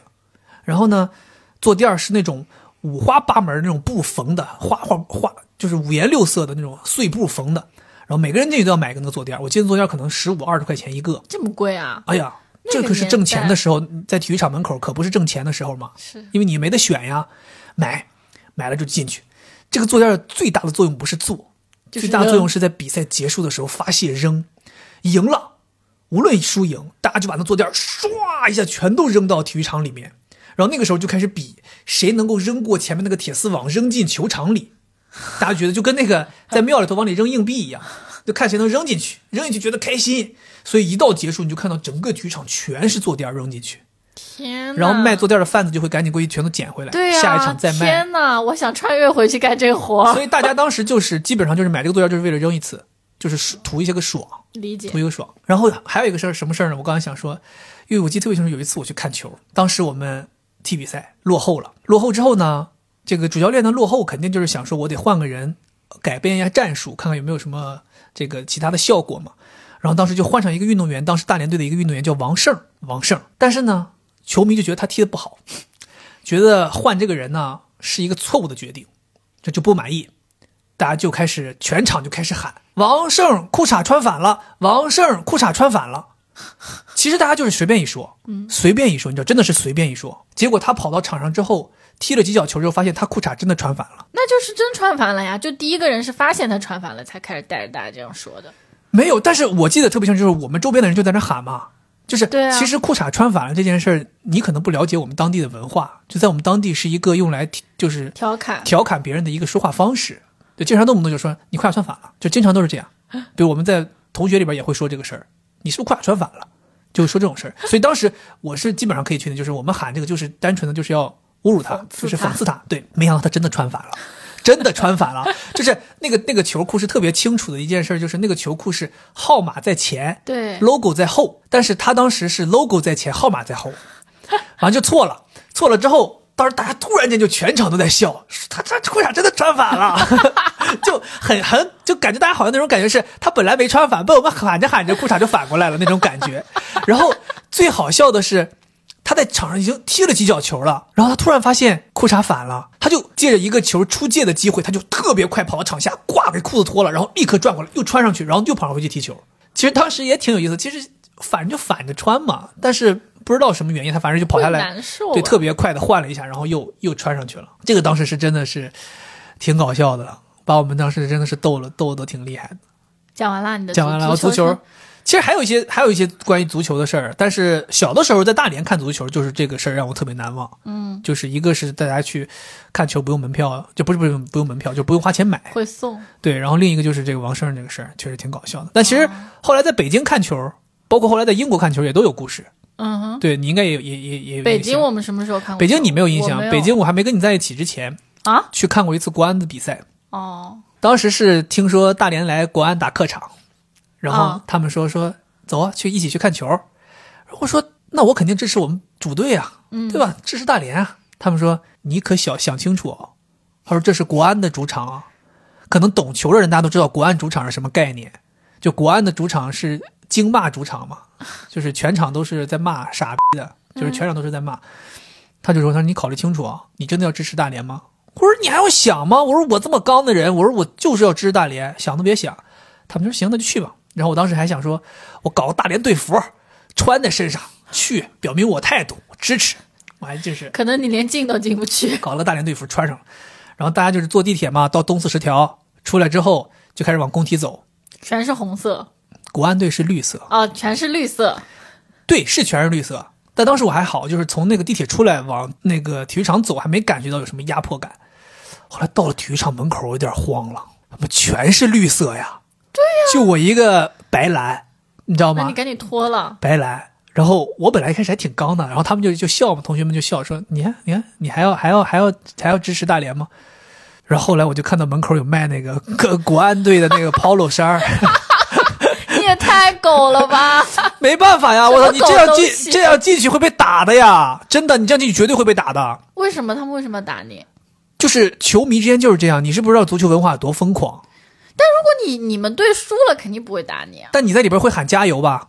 你可以不喊啊。你想象一下，现在你身边有几百人都在喊国安加油，国安加油，你自己在那微弱的声音，大连加油，没有人会听见，但是一定会有人投来鄙视的眼光，或者说让你把嘴闭喽。这倒是会。对啊，所以当时我想说还是保命要紧，嗯然后就看问问人家门口说你这个 polo 衫多少钱？那 polo 衫你知道吗？做工巨次，要一 百。然后我当时为了保命，我就买了，买了之后把那个 polo 衫套在我的 大连球衣外头，你知道吧？天啊哪！然后就就穿着那个衣服，那你这看不完的属于球间谍？最后我还是支持国安 队了。 我不是间谍，啊我直接倒戈了，为什么？因为没办法，压根儿国安踢得好主场不是就是压根儿主场就没有大连球迷，很小一撮球迷协会的人，嗯他在们很会小被很小保保护起来吗？对，就跟对他们就会在一个自己独立的看台，然后周边看台都给空出来，不让嗯北京球迷接近，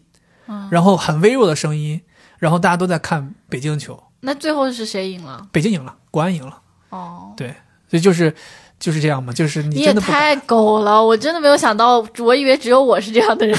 我天哪！我跟你讲，所以我就说嘛，你不到那个现场，你没有到体育场门口，你感受不到那个全是绿色的人往里进那个那个压迫感。对啊呀、对，那时候觉得我得合群儿，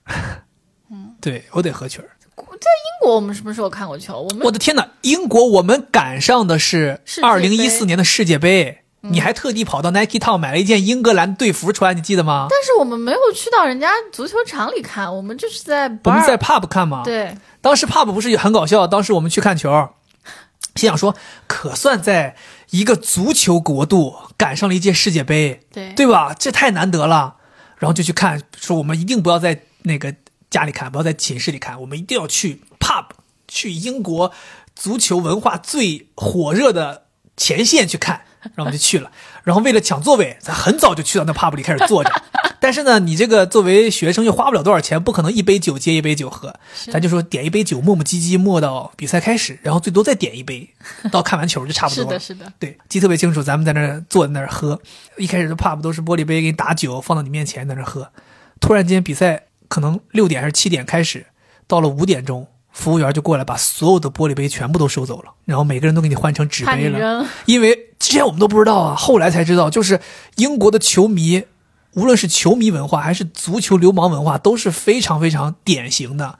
他们真的激了起来，真的就是什么都砸， 所以他们就是怕这个玻璃杯出事儿，所以是整个伦敦当时的不成文的规矩就是，当时比赛开始前两个小时就要把所有的玻璃杯全部都收走，换成纸杯。所以那时候就换成纸杯了。咱们那年也真的是倒霉，那一年对英格马兰上就淘汰了，就淘汰了，英格兰就连小组都没出现一次，对，就很弱，很弱。气死了。然后是德国得了第一，德国得了冠军嘛？对而且德国在夺冠军之前，我们还去德国旅游。是的，当时咱们看到那个大广场被封起来，专门给德国球迷看球用的一个是巨大的广场。然后我们当时还说，如果要是德国进了决赛，我们就买机票到再回到德国来看球后。来为什么没去看？没钱， 哦，你看很现 实。后来就是钱花花花光了，没钱了。我想起来一零年那个世界杯，我们也看了，在在那个宿舍，南非，对，嗯，然后我们还去呃西这个食堂看，哦，你因们为去食食堂看堂，的大电视机会连夜播这个而且是彩世色界的。杯，对对所以我们就买了零食。然啊，后当时就是德国队就很受女生欢迎，因为德国那些帅呀！对帅，所以我们都支持德国队。啊，但那一年好像德国没有得冠军德，国和意大利都挺帅的。对， 我我记得特别清楚，那一年一零年嘛，我们也是刚进这个大学第二年，当时我们就在那个粗哥他们那个寝室看球。当时你记不记得我们其实寝室里每个寝室里有一个黑白电视，对你知道吧？我们当时费尽九牛二虎之力把那个黑白电视接通了，我们没有打开过你。都想不到我们怎么把那个电视接通，就是真的是想尽一切办法，然后调角度，最后。将将能看到黑白的画面，我还记得我们当时在寝室里面就是看的第一场揭幕战，嗯，南非队，嗯，揭幕战，哇，看开幕式，看揭幕战，全是那黑白的，没有任何声音，只有画面，还那有是一什么抖一可抖看的。的？因为当时找不到说有什么其他方式能看电脑上，我记得当时我们同学，啊，他就特别喜欢德国队。嗯我记得我们当时全程都看了，是他电脑直接连着手机，还是还是我们去的那个食堂看，反正就都看了，特别激动。但我们当时好像是第一场，可能就是太兴奋了，就想看电视转播。嗯，然后当时也是说不想有延迟，嗯就想说觉得电视信号是最安全的。嗯，但后来就是因为实在是这个质量太差了不过你说那个足球，我还想起来一件事儿，啊，就是你讲你们那边就是足球文化，就你小学、初中的时候，足球文化还比较鼎盛嘛。就小学的时候了，初对中就不行了就我们那边儿就很奇怪，就是在女生圈子里啊，啊。就我们女孩子不是那个时候就喜欢看男生什么打篮球什么之类的嘛。对，然后我们就非常鄙视踢足球的男的， 然后就说他们是矮子联盟， 就就班级里面男孩子就是高个的，基本上都会去打篮球，然后矮的那些没有办法， 他们就去踢足球，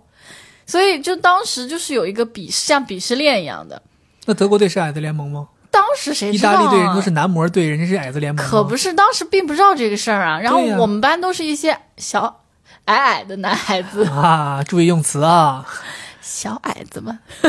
矮矮的男孩子去踢足球，所以我印象特别深刻。我们就会、女孩子就会在那儿说嘛，说就是踢足球的男的又矮，这也是变相说明为什么足球在中国这个发展不起来。你看你们都有这种偏见，对啊，就真的是一种偏见。对啊。对对不过讲心里话，确实打篮球的人平均身高肯定是高嘛，这个运动是需求刚需嘛。嗯，但是踢足球的话，平均身高没有那么高的原因，是因为它第一需要灵活性，第二需要速度。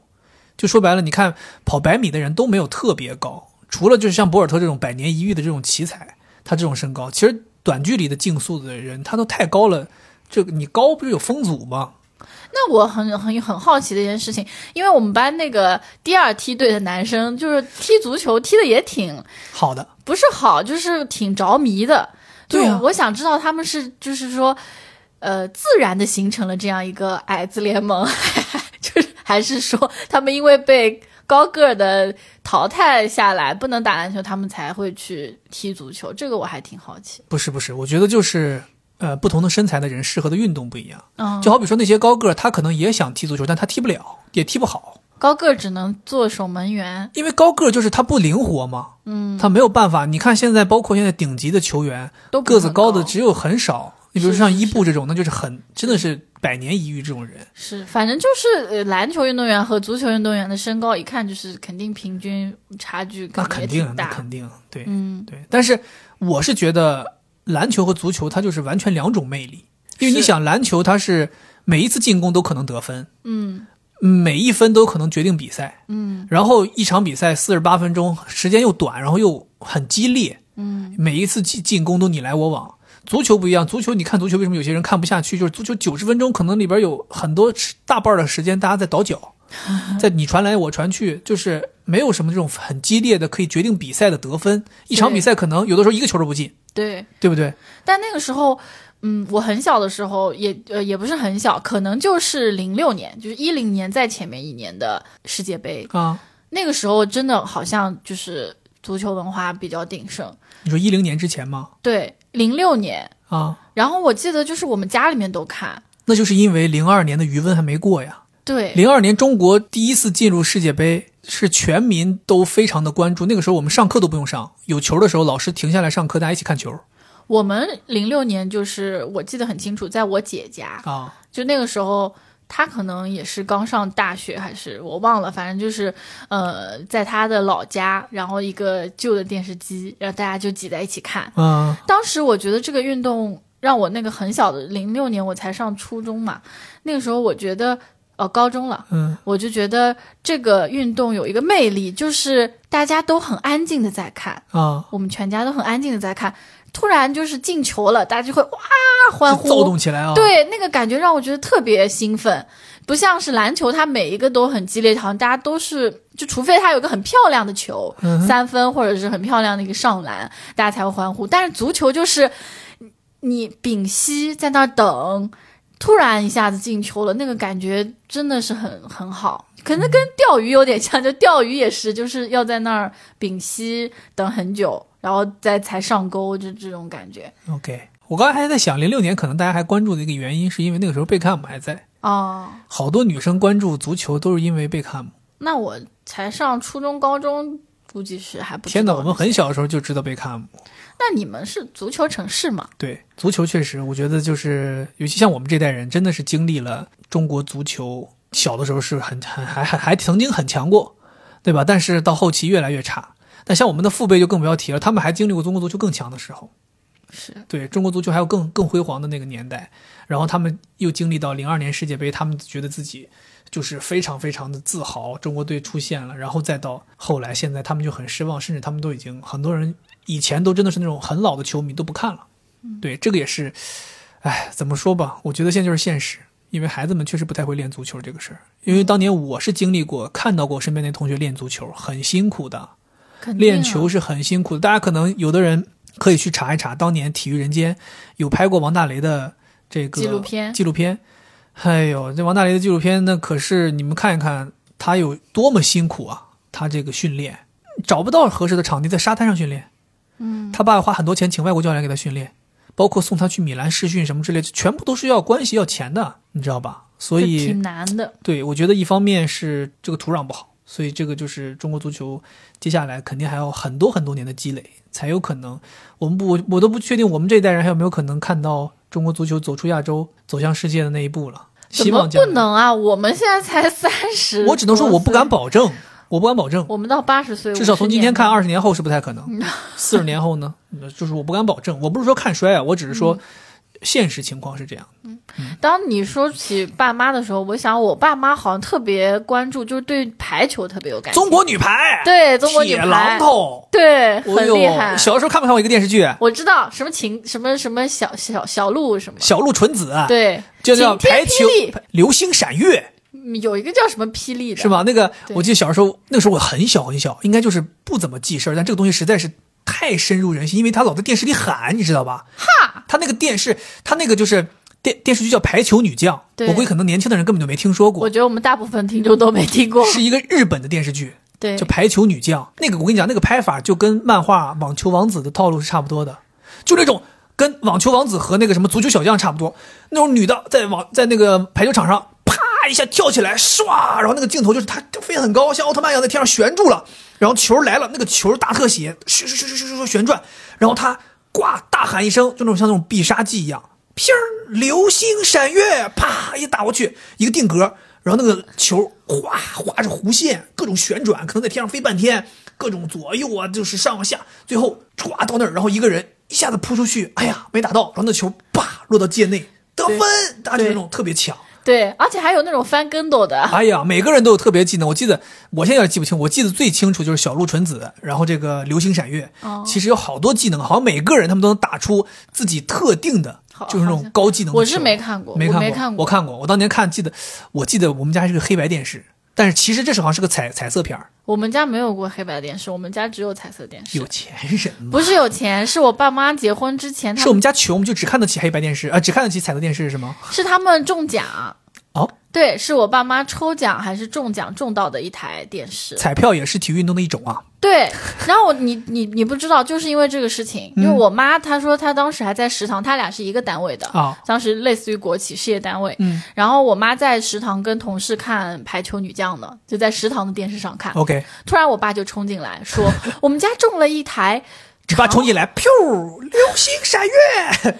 他你是妈说中我要跟这个男的结婚当，时 当时的那个电视叫什么长虹还是什么？长虹长虹。很高级的一个电视机，对嗯我印象很深，就是那台电视机他们中了，中了之后我爸妈就是抽奖上瘾，是怎么中的？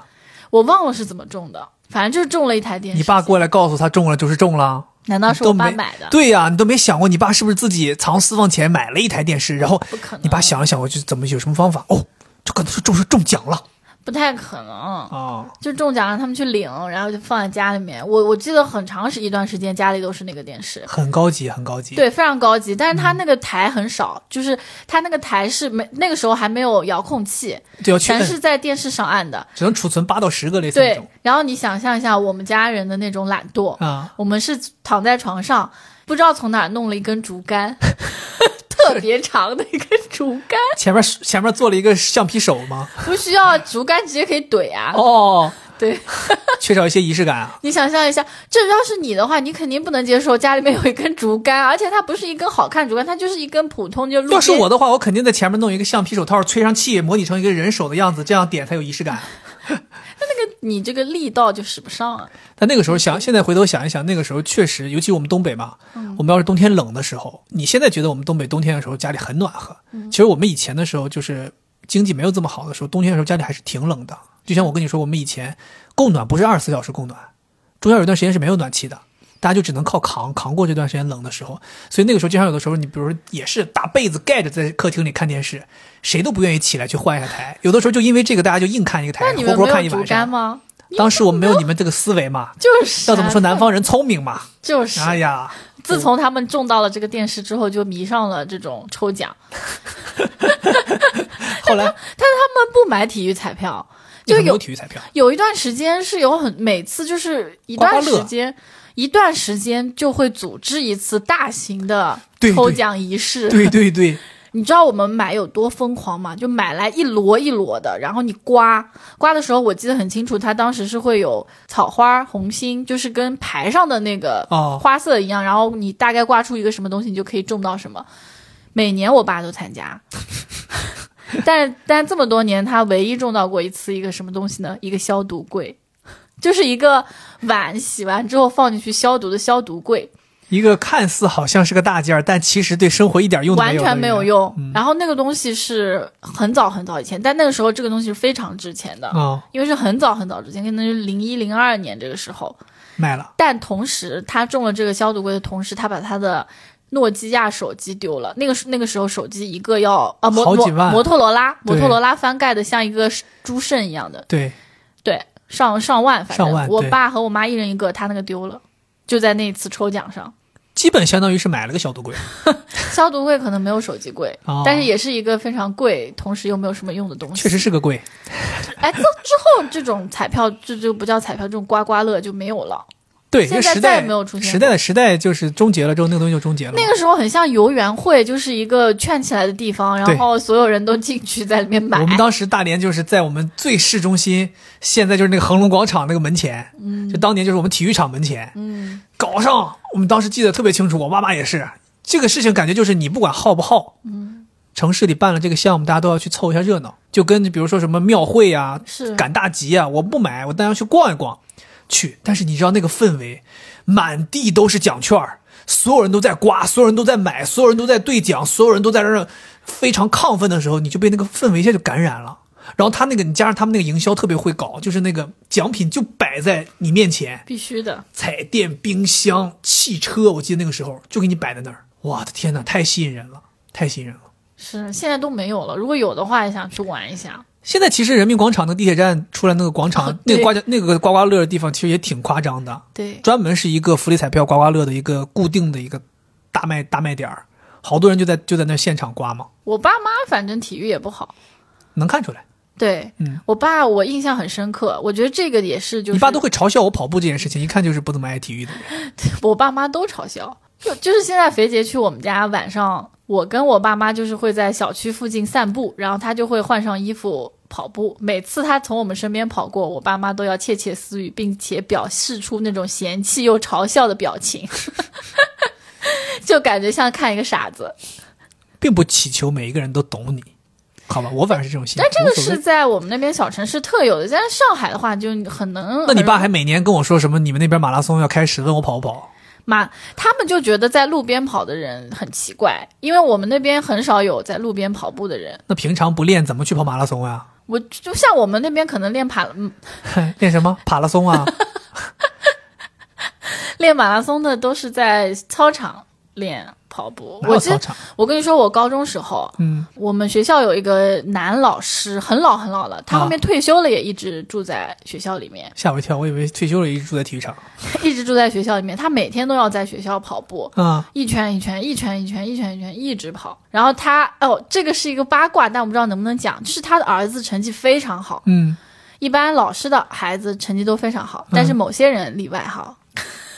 说事儿说事儿啊，就不知道说是谁啊，大家都懂。然后他成绩非常非常好，清华的，后面他又去了哈佛，然这后不是你不能说去清读清华去哈佛的人才叫成绩好，怎么我们能考上师大的怎么就差劲了？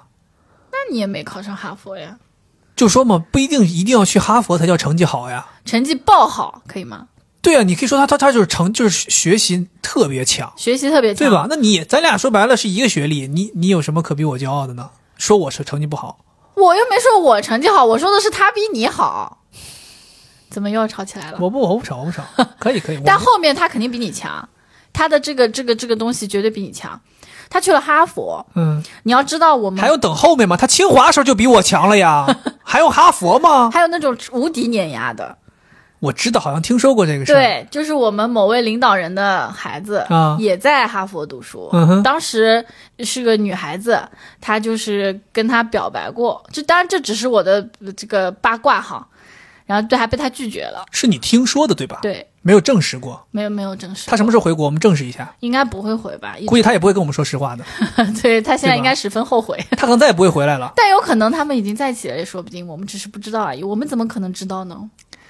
天哪，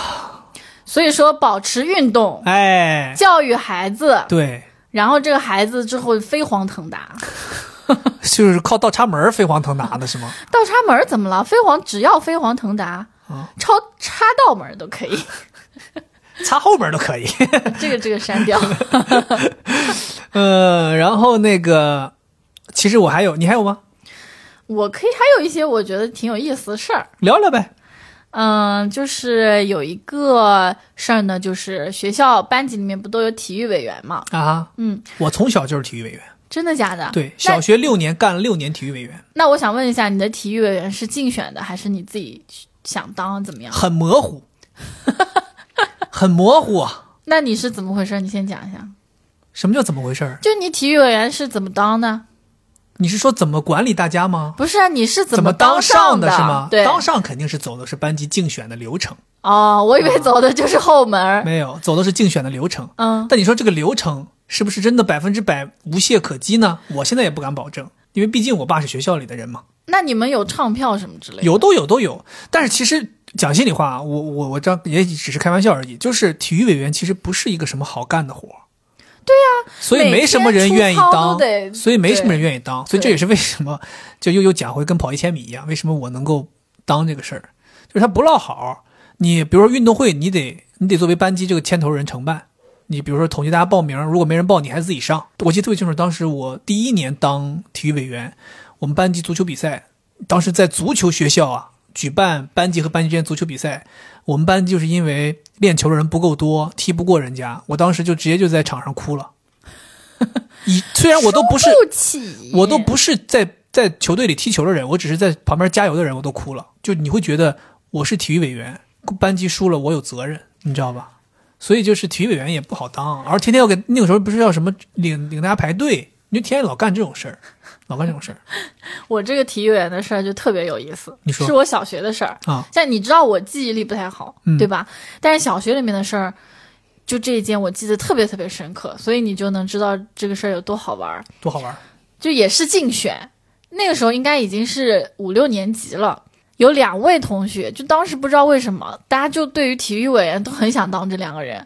男生，对，嗯而且我对他们的名字都很有印象，一个是姓单，啊，OK，单是那个就是单，单田芳的单，对单，还有一个是啦啦啦啦，马大连营，嗯，还有一个是姓蔡，蔡对，就是 蔡伦的蔡，啊，对，蔡伦的蔡。那这个姓单的男孩子呢，是一直都是我们的体育委员，嗯，他就觉得自己应该就是还连是任可对，嗯但没有想到半路杀出一个，蔡咬金对，啊，他就他们在唱票的过程中，两个人的票数几乎一致一样，也不是几乎，就是一模一样。啊， 那这个时候呢，他们就需要再上去给大家就是拉表演个活儿对表演一个活儿。啊哈，那正常，如果是按现在这种偶像练习生，肯定是给让我的兄弟上吧，我不我不动。但是他俩就是属于那种不对付，啊，必须 PK 一必下。 PK，那个时候好笑的就是，当时是周杰伦刚刚开始出吓我名一跳！我就想说，你们班级里还 有是啥啊？有台湾来的同学啊？周杰伦刚刚出名的时候，还是那个 J 那张专辑对吗？我具体印象还是半岛铁盒？我印象不是很深刻了，啊但是我对他们俩，他们俩表演唱歌，两个体育委员表演文娱委员的事情啊 对，但是呢，这个姓蔡的就非常鸡贼，啊！他表演了一首跟体育又有关系的龙拳，他表演的是，你知道龙拳吗？我知道，我用拳打开了天，化身为龙。对他先来表演，同时他还要一边打拳一边唱， 天哪，是三路长拳吗？具体我不知道，反正就是一边就是好像 MV 里面大概有那个动作。嗯，然后呢，这个姓单同学他不能被他比下去，他唱的是《爱在西元前》。天哪，走感情挂的，对，同时他一边唱一边哭了，因为他觉得自己要输了。对他，而且他非常非常想当，他就哭了。嗯，后来同学们就再投的时候，就都投给这个哭的男孩子了。这是偶像练习生的那个那个那个桥段呀！ 我， 其实这个机会也很难得，但是我说心里话，我的兄弟比我更努力，他更值得这个机会，请你们不要把票投给我，请各位把票投给我兄弟，好吗？ 对吧？其实总是这个套路。对，但最后还是这个哭的男同学当了对体育委员，然后那个姓蔡的就特别不服气，说明全不全的有啥意义？有啥用呢？还得哭。他特别不服气，他还在那说啊，怎么哭一下，怎么这种就是娘娘腔什么还可以当体育委员什么，但最后老师还是让让那个姓单的男同学当体委，我挺喜欢那个姓单男同学，因为他很负责任的一个人，嗯，毕竟人家当了好几届了，对，非常人好，家也没很什么朴毛病实，对对对，所以干是活有嗯群众基础的他。没错，没错，没错，是，所以这个事情我印象 真的特别深，两个体育委员 PK 开始表真演，的笑唱死我歌了。 就新蔡同学还有一件事情印象很深刻，就是有一次迟到，我跟他两个人一起在后面罚站， 在就是小学的时候，老师还让你们罚站，体罚对，体罚这算不算体育运动？ 他就让我们两个人在后面罚站，我还哭了，罚站你就哭了。因为我是班长。 Oh my god！班级两个大干部都迟到了，老师没有啊当然要姓警醒一下大家。姓蔡他没有选上体育委员，他不是干部，你刚不是说最后他当了吗？姓单的当了。到底谁当了？我说的是姓蔡的，不是谁唱龙泉呀？妈呀，怎么突然乱了？刚才还挺顺的。呃姓姓姓我来捋来，姓蔡的唱的龙泉，嗯，姓单的唱的《爱的西元前》，对姓单的哭了，对姓单的当了体育委员。对，你跟姓单的在后边罚站。姓蔡的在啊，罚你嗯跟站，啊、那那那那对了，那没毛病，对啊，姓蔡的罚站，我还哭了，然后他还安慰我说你不要哭。给你唱了首《龙泉》。 后面我还听说他你，会？ 我又去打开了电话，是卫龙。不要哭， 后来我还听说他在他的高中出名了，因为他每天晚上不上晚自习，在操场跑圈儿。 就总有一种他是不是小学没有当上体育委员，后来就感觉是留下了心理阴影，一直在钻研体育。后来改了个名字叫吉普乔格，去了非洲练长跑。哦，后来我我记得他后面的事情，就是他后来去了美国，嗯，而且他非常非常厉害，在美国那边是跟那边的就是做选举什么的那种幕僚啊，对，哦，非常非常厉害天哪，你对看当年人家确实说的有道理。嗯，妈的，唧唧歪歪，你们没点没有阳刚，还当体育委员。而且你想他怎么样？我们那个姓单的男同学当了五年啊，嗯，在最后一年突然他怎么会票跟他平呢？是不是他在之前就做了一些什么？他就是有选举的底子，对啊就会搞着选举。为什么后来他就从小就会玩选举的？而且你想他为什么选《龙泉》这首歌是很契合的，我天哪！对啊，就如果是现在的我们，肯定会觉得他弄得更好啊！你看，对就呀是一个体育委员，他就应该有这种阳刚的力力量。而且按在咱们理论就是说，这个东西已经五年都是你管了，也没见到有什么好的成效，是不是换一个人会更好呢？大家就会选他，对他整个这整个这个选举逻辑就很很顺呐、超强，他还有自己公众号，后来是不是他帮哪哪哪哪一哪一届总统具做体选我举？不知道，选举反正就非常非常厉害，他变得很 厉真害的。很厉害，对我估计就是被你们当时激了一下子。对呀、对他整个人就变得很奇怪，然后高中也是这种很奇怪。后面他就像我们那个年代，其实本科就出去留学的也不是很多，他就是本科就去了美国。哦，那说嗯明家里还是底子比较好。家里他好像父母还离异了，反正就是挺神奇的一个人。现在在干嘛我都不知道。你不是说在做幕僚吗？现在我不知道，因为我上一次应该是很早之前了，现在可能已经在干别的 了吧。做总统了？拜登其实是他，嗯呃，都跟你说了嘛，换了个名字嘛。嗯 呃，拜登后来有一天突然间对媒体公布说，其实我姓蔡， 呃，这 actually my last name is 蔡。给大 同家表学相认 了，给大家表演一首《龙泉》。哎呦，我又去打开了电话是为喽。拜登说：“我当时就是靠这个龙泉获胜 呃的。 ，I wanna present a uh, Chinese song。我又去打开了电然话后是所为喽。有在美华人以及 Chinatown 那些就是忠实的食全投票客了，全投都票投了，全他。投票了，又连任了，连任了。 是哎呀，太搞笑了，太搞笑！我没想到你竟然身边还有挺多这种这个很很有意你思。这这连续讲了两个两个同学的故事，都挺挺不是说不一般，就简直是神人 呐，神人呐！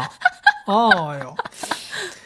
我我想到我我以前还有一个挺搞笑的事情，嗯，你之前你也知道，就我妈其实以前开过台球厅，你知道吧？哎，我怎么没印象了？你没印象？啊嗯我都说过好几次，我记得这个事儿。啊，我妈以前是其实他们是个国营大公司嘛，是那个时候叫什么国营门市部，他们是个国营企业，然后这国营企业下面有好多自己的生意，然后有什么市场啊，有这个这个呃卖电器的呀，有食品公司呀，有这个那个，然后底下就有一个台球厅，那个时候就是应该是两千年后左右。呃，就是应该是九九九年、两千年这个跨度的时间差不多。我记得我是我三年级的时候，那差不多就是两千年。那个时候就是大家为了顺应市场化嘛，就要去不光要做一些民生的事儿，还要搞一些这种文娱的产业。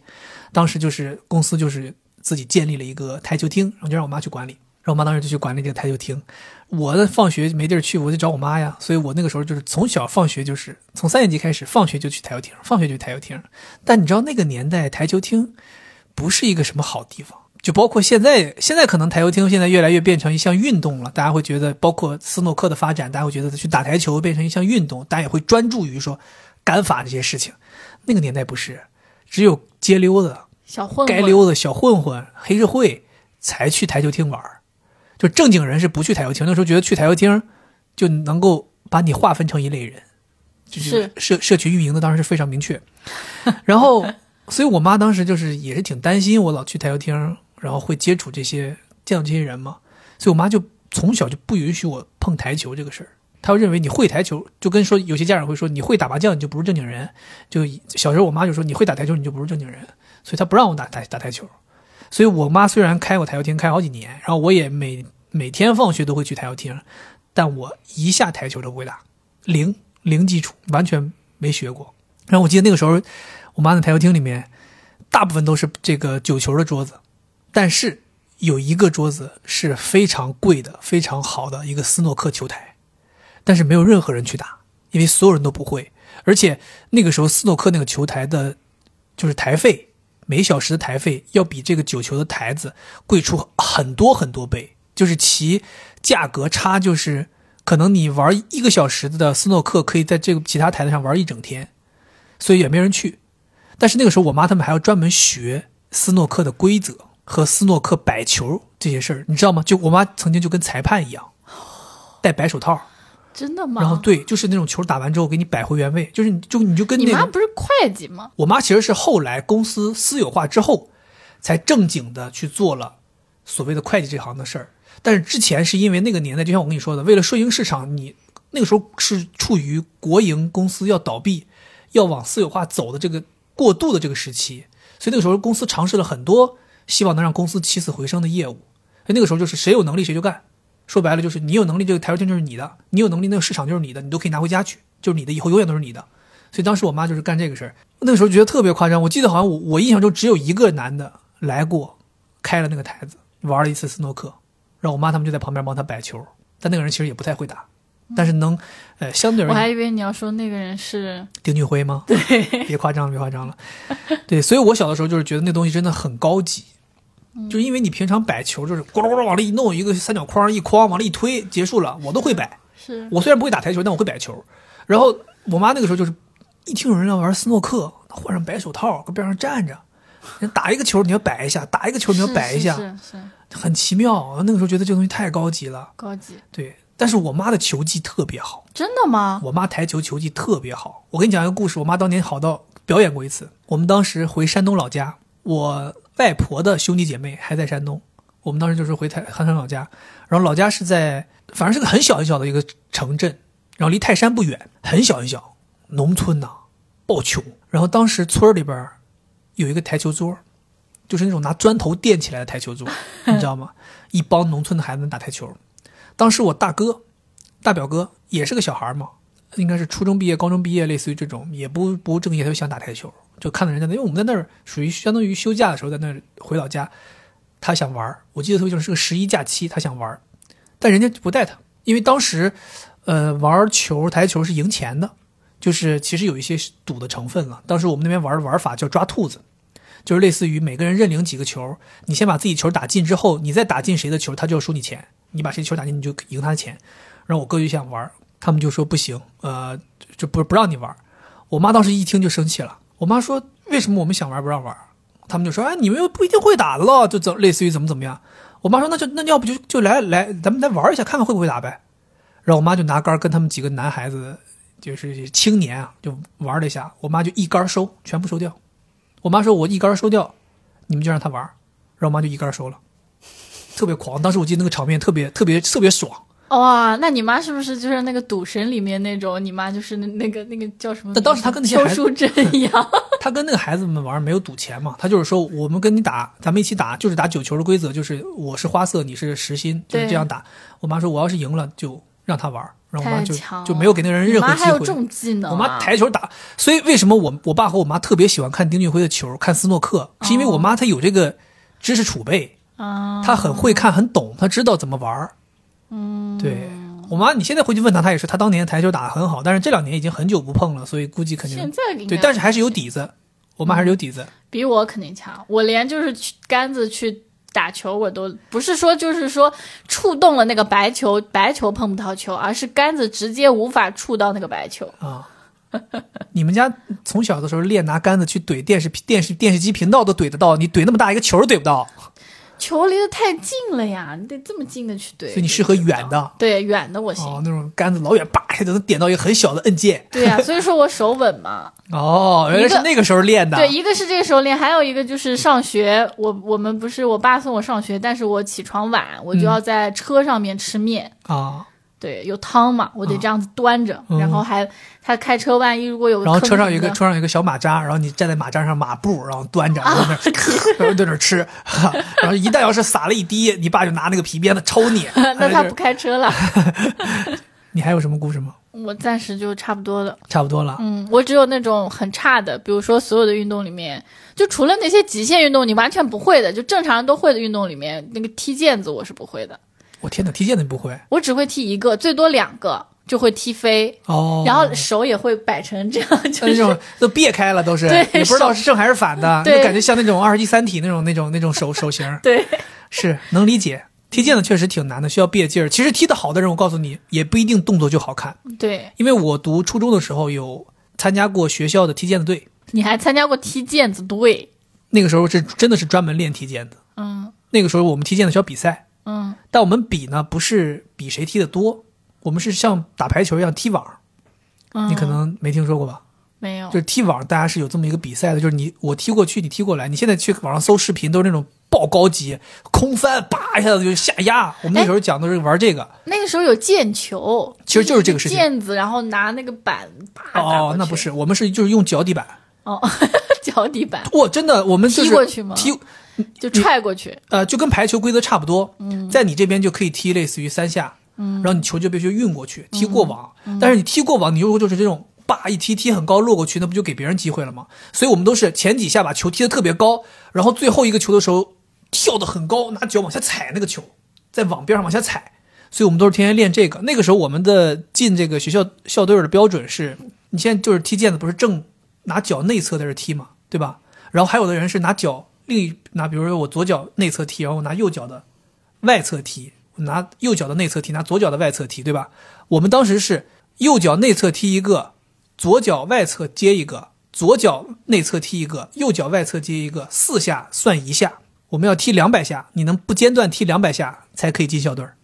哦，相当于你可以吗？可以，那时候就干过，天天练我这个一事下儿，都踢踢不了，天天练这个事儿，天同天一只练。脚我只能踢两下那。个时候我们这表上就是训练，就是大家到体育馆，每个人发一个毽子，就跟他踢。然后那个体育体育馆里声音，你就听到就是说啪啪啪啪啪啪打啪啪啪啪，就所有人都在踢毽子，特别夸张，特别累。每天踢踢踢踢到后来就是，你都已经眼花了，就是你天你老盯着那个毽子看它上上下下，你后来眼都花了，你知道吗？我其实就是六年级那一年，因为我从东北路小学换到了一个新的学校，读了一年一年书，读了一个六年级。然后我们当时那个学校是有点类似于呃，在沿用一些不是沿用吧，就是在实行一些国外的教育体制，所以我们当时是有选修课的，当时是选了很多奇怪的课程，比如说我在那个年那个时候选了排球课，学会了打排球。然后这个踢毽子在学校也是练这个踢毽子，但是这些课在我们学校都是正常的体育课里面会学的东西。所以就不一样嘛。我们的体育课也会学，但是如果你选了排球课，你就会专门学非常学专业的排球技巧。哦，就是你可能学完之后，你真的就是将来，比如说你想去练排球就可以练了。明白。对，包括我们挺踢好的毽子，就是我们都都，你想踢毽子，我们都踢到踢网、踢比赛，我们都要去跟人家比赛了，这种水平，就是大家要练到这个时候。嗯好厉害哦所以那个时候我们学校那个学校当时就是在实行这样的一个尝试，就是完全是一个实验的机制。包括我们当时的英语教材都用的都是国外的牛津的课程来 OK，学。我们也是国哎你外，知道我当时课程我我是六年级在那个学校，初一也在那个学校，它是一个小学、初中都有的学校。我读完六年级，读完初一，我初二跳到了一个就我刚才说的全市重点的一个初中，他们初二在学的英语课文课本是我六年级学的课本，所以那个时候也是，我就觉得英语对我来讲就是我就领先他们很多，嗯，对，就是这样，明白。嗯。你还有什么跟运动相关的吗？有，其实你要我说，我还还有挺多的。然后，但是我我自己整理的这个还有一个挺有意思的，就是打架，什么打架？就是跟体育运动相关打架的事情。其实也不能算打架了，嗯就是我们高中的时候，高三那个时候，我们学校有这个班级和班级之间的篮球比赛。那就像你刚刚说的，高中很多男生都打篮球嘛，对，而且我们高中那个时候是差不多正值姚明在 NBA 的那个年代，那几个现在大家耳熟能详的运动员，比如说科比、麦迪、加内特，对吧？那个时候就是那那一代人正好是他们的黄金年代的时候，那个时候我们正好在高中的时候看球，所以大家篮球在学校里面是最风靡的一项运动。那学校组织篮球比赛呢，大家肯定同学们之间是最开心的、最有激情的。然后我记得我们当时打篮球比赛，有一场比赛打一个班级，哎，那班级有意思的是，那个班级是我在高中的时候的那个女朋友的前男友在那个班 级，这一下激起了我的这个怒火，可得好好打，必须要赢，你知道吗？然后，但是我又不是班级的这个篮球队的主力首发，但是我属于那种第一替补，就是那种类似你于就把最佳同学的最腿佳打断，自己上去。 最佳第六人那种，你知道吧？ 什么最佳第六人？第六人就第六人，还最佳第六人你一看就不懂这体育术语，哦，好好好，体育术语最佳第六人的意思就是替替补补里里面边排最第一那就鸡头呗。啊？怎么了？有什么问题吗？鸡头不好吗？我没有说不好，鸡头好歹是头，对对吧？然后当时我记得特别清楚，我们比分咬得很紧，咬得很紧，很焦灼，就感觉到首发的队员们都已经有点体能不支了。然后这个时候我就说：“我说换你们下来歇休息一下，我上。”这个我一上，他那个前男友也换上来了。我们是两个故意换上来的吗？我记不得是谁先上的，反正我们两个人在在同时在场他上。知道你是知道，现肯定男知友我们两个人当年还为这个感情的事情还打过架呢，这我怎么不知道？这个事儿就不不必讲了，不必讲了。然后我们就当时在场上还对位，他防我，我防他。当时我记得我一上场就有个球就传到我这儿了，传到我这儿了。然后我当时就是一个空位三分，我一抬手进了，直接把我比分扳平。就那个时候已经比赛进入到很后期了，一个三分扳平比赛。当时就是全场整个那种感觉，你知道吗？就你你很难形容当时那种感觉，感觉自己有光环，然后那种特别特别屌的表情，哎，往后退，然后那种很是 狂， NBA 的大屏幕对决对，就你那种感觉，你知道吗？你就就大家想象一下那种 NBA 球员在比赛临近结束的时候，一个三分追平比分，然后那种很屌的表情，当时我就是那种感觉。然后，哎，退到后半场的时候，我们那个主力的那个人一看我们把比分追平了，他就跟我说：“来，咱俩再换回来，我上去打。”然后他又上，相当于我帮球队投了一个关键球嘛。后来就一直焦灼，一直焦灼，结果突然之间有一个犯规，就是我们犯规，他们罚球，罚球是不可以跳的，你知道吧？我我不知道、哦，你不知道这规则，这个大家都知道，篮球的罚球是不可以跳的，双脚必须在地上。啊，还有对这种规则，这是规则不合理。这怎么不合理？这合理就不许跳，他就跳了，就是他前男友在罚球，就跳了， 哎，一下跳了，跳了之后呢，我就看到了，肯定进了呀！ 跳了之后进了呀，我就看到了，看到了我就跟裁判说，你好贱哦！不是啊，他这个东西是违例，那别人看到了吗？都看到了，哦，然后我就跟裁判说，我说我说他跳了，嗯，我说他跳了，裁判说你不要说话，我没看到，哎呀，这下把我激怒了，你跟裁判打起来了我说你这他是体育老师啊，裁判裁判，我说你怎么没看到？你这是什么意思？怎么叫没看到啊？他都跳跳虎了，你都没看到？都跳了，怎么没看到啊？然后他说：“你不要说话，往后退，同学。”他说：“不要，就是呃，不是场上队员，不要干扰场上比赛。”就那种给我给我给我给我按回去了。然后他第二球罚又跳了，又进了。我靠，这可不行啊！这是我们这好，我好不容易三分追平比赛，对吧？你这两个罚球给我反超了，还跳了，都是违例。然后我就开始跟裁判就纠缠了。撕吧了！没有撕吧，就是大家在理论。我觉得我们体育老师也是有点儿不太尊重学生，或者说也不太知道怎么跟学生沟通，他就很强硬，就类似于说你说了不算，这场上我说了算，不要逼逼，赶紧退回去。裁判就应该这样啊！我就不高兴了，不高兴之后呢，我就冲他竖了中指，哦，我说是竖了中指，这一下子就把老师也激怒了，嗯，然后大家就哗哗搞事，乱成一一锅粥，大家就打起来了。跟老师打起打来跟了。老师打起来了。就后来我们都跟老师打起来，就是那种就是比赛没办法进行了，就离场 了，就是那种人群拥着老师走了，老师就是那种逃窜，大家就是打的 太能，就神经所有人都冲上来，就是是不是跟我们相关的人都上来补一脚，就都想蹬老师一脚，反那正就是那那那个队的人呢？就大家都乱在一起了，太乱了，你知道吗？你想象一下，大家都在看球，最后几秒钟突然间打起来了，然后又是学生跟老师发生冲突，嗯，然后这个事儿就影响挺大的。然后这个体育老师呢，就体育老师他们这个一个团体也有这个所谓的体育老师的这个组长嘛，规范这个组长就是跟校学校长就是说他非常的不满意学生做这个事情，他要把牵头的学生找出来，然后学校就开始调查这个事儿，然后就一挨个调查，就让大家每个运每个队员当时的每个队员全部都单独叫去教导主任谈话，给你们囚徒困境了呗。反正最后就是大家也没瞒着，最后就是我是天呐牵头的，你好可怕。然后还有一个个人下手去打老师的，就也是牵头，就是其实是我和我同桌当时两个人，是哎谁？不是不是不是，是另外一个人。哦，对不起，啊我说他名字了，给他逼掉。是一个更厉害的一个人，他名字更狂，他的名字跟《征服》里的人名字一模一样，孙红雷当年演《征服》的那个角色的名字一模一样。叫我什么我就说到这儿吧，大家应该知道是谁了。我不知道，你不知道没有关系，我也不能说他的名字。反正我们两个人当时就是惹事儿了，惹事儿了之后，学校就是说就是挺不满意的嘛。然后体育老师跟校长说底线是开除两个学生，哦，这是底线，没得商量，没有任何商量。两个高三的学生马上就要高考了我，现在听着就很气，你就是说为什么要做这种事情、啊就是当时也是，冲动嘛，冲动嘛，因为你你要，我觉得你应该理解我的是，当时我们也是为了捍卫自己的荣誉，而且我自己认为啊，我们是在规则下做事儿。你老师如你或者说你作为裁判，你认为我们这规则要求有问题，你可以给我们解释。你比如说我为什么这两个球他跳了我不判？你说你没看到，你这不扯呢吗？你作为裁判，你怎么可能没看到呢？那你怎么看到球进了呢？那可能他跳就是微微一跳，就那种可判可不判的时候。没有这个说法，跳就是跳，不跳就是不跳，这个东西还用还用那个吗？好的，对不对？所以当时反正就是因为冲动，也因为双方都没有处理好这个事情，所以导致最后发展到体育组的组长和那个老师就要求就是严格处理我们两个学生。但是其实学校是没有想说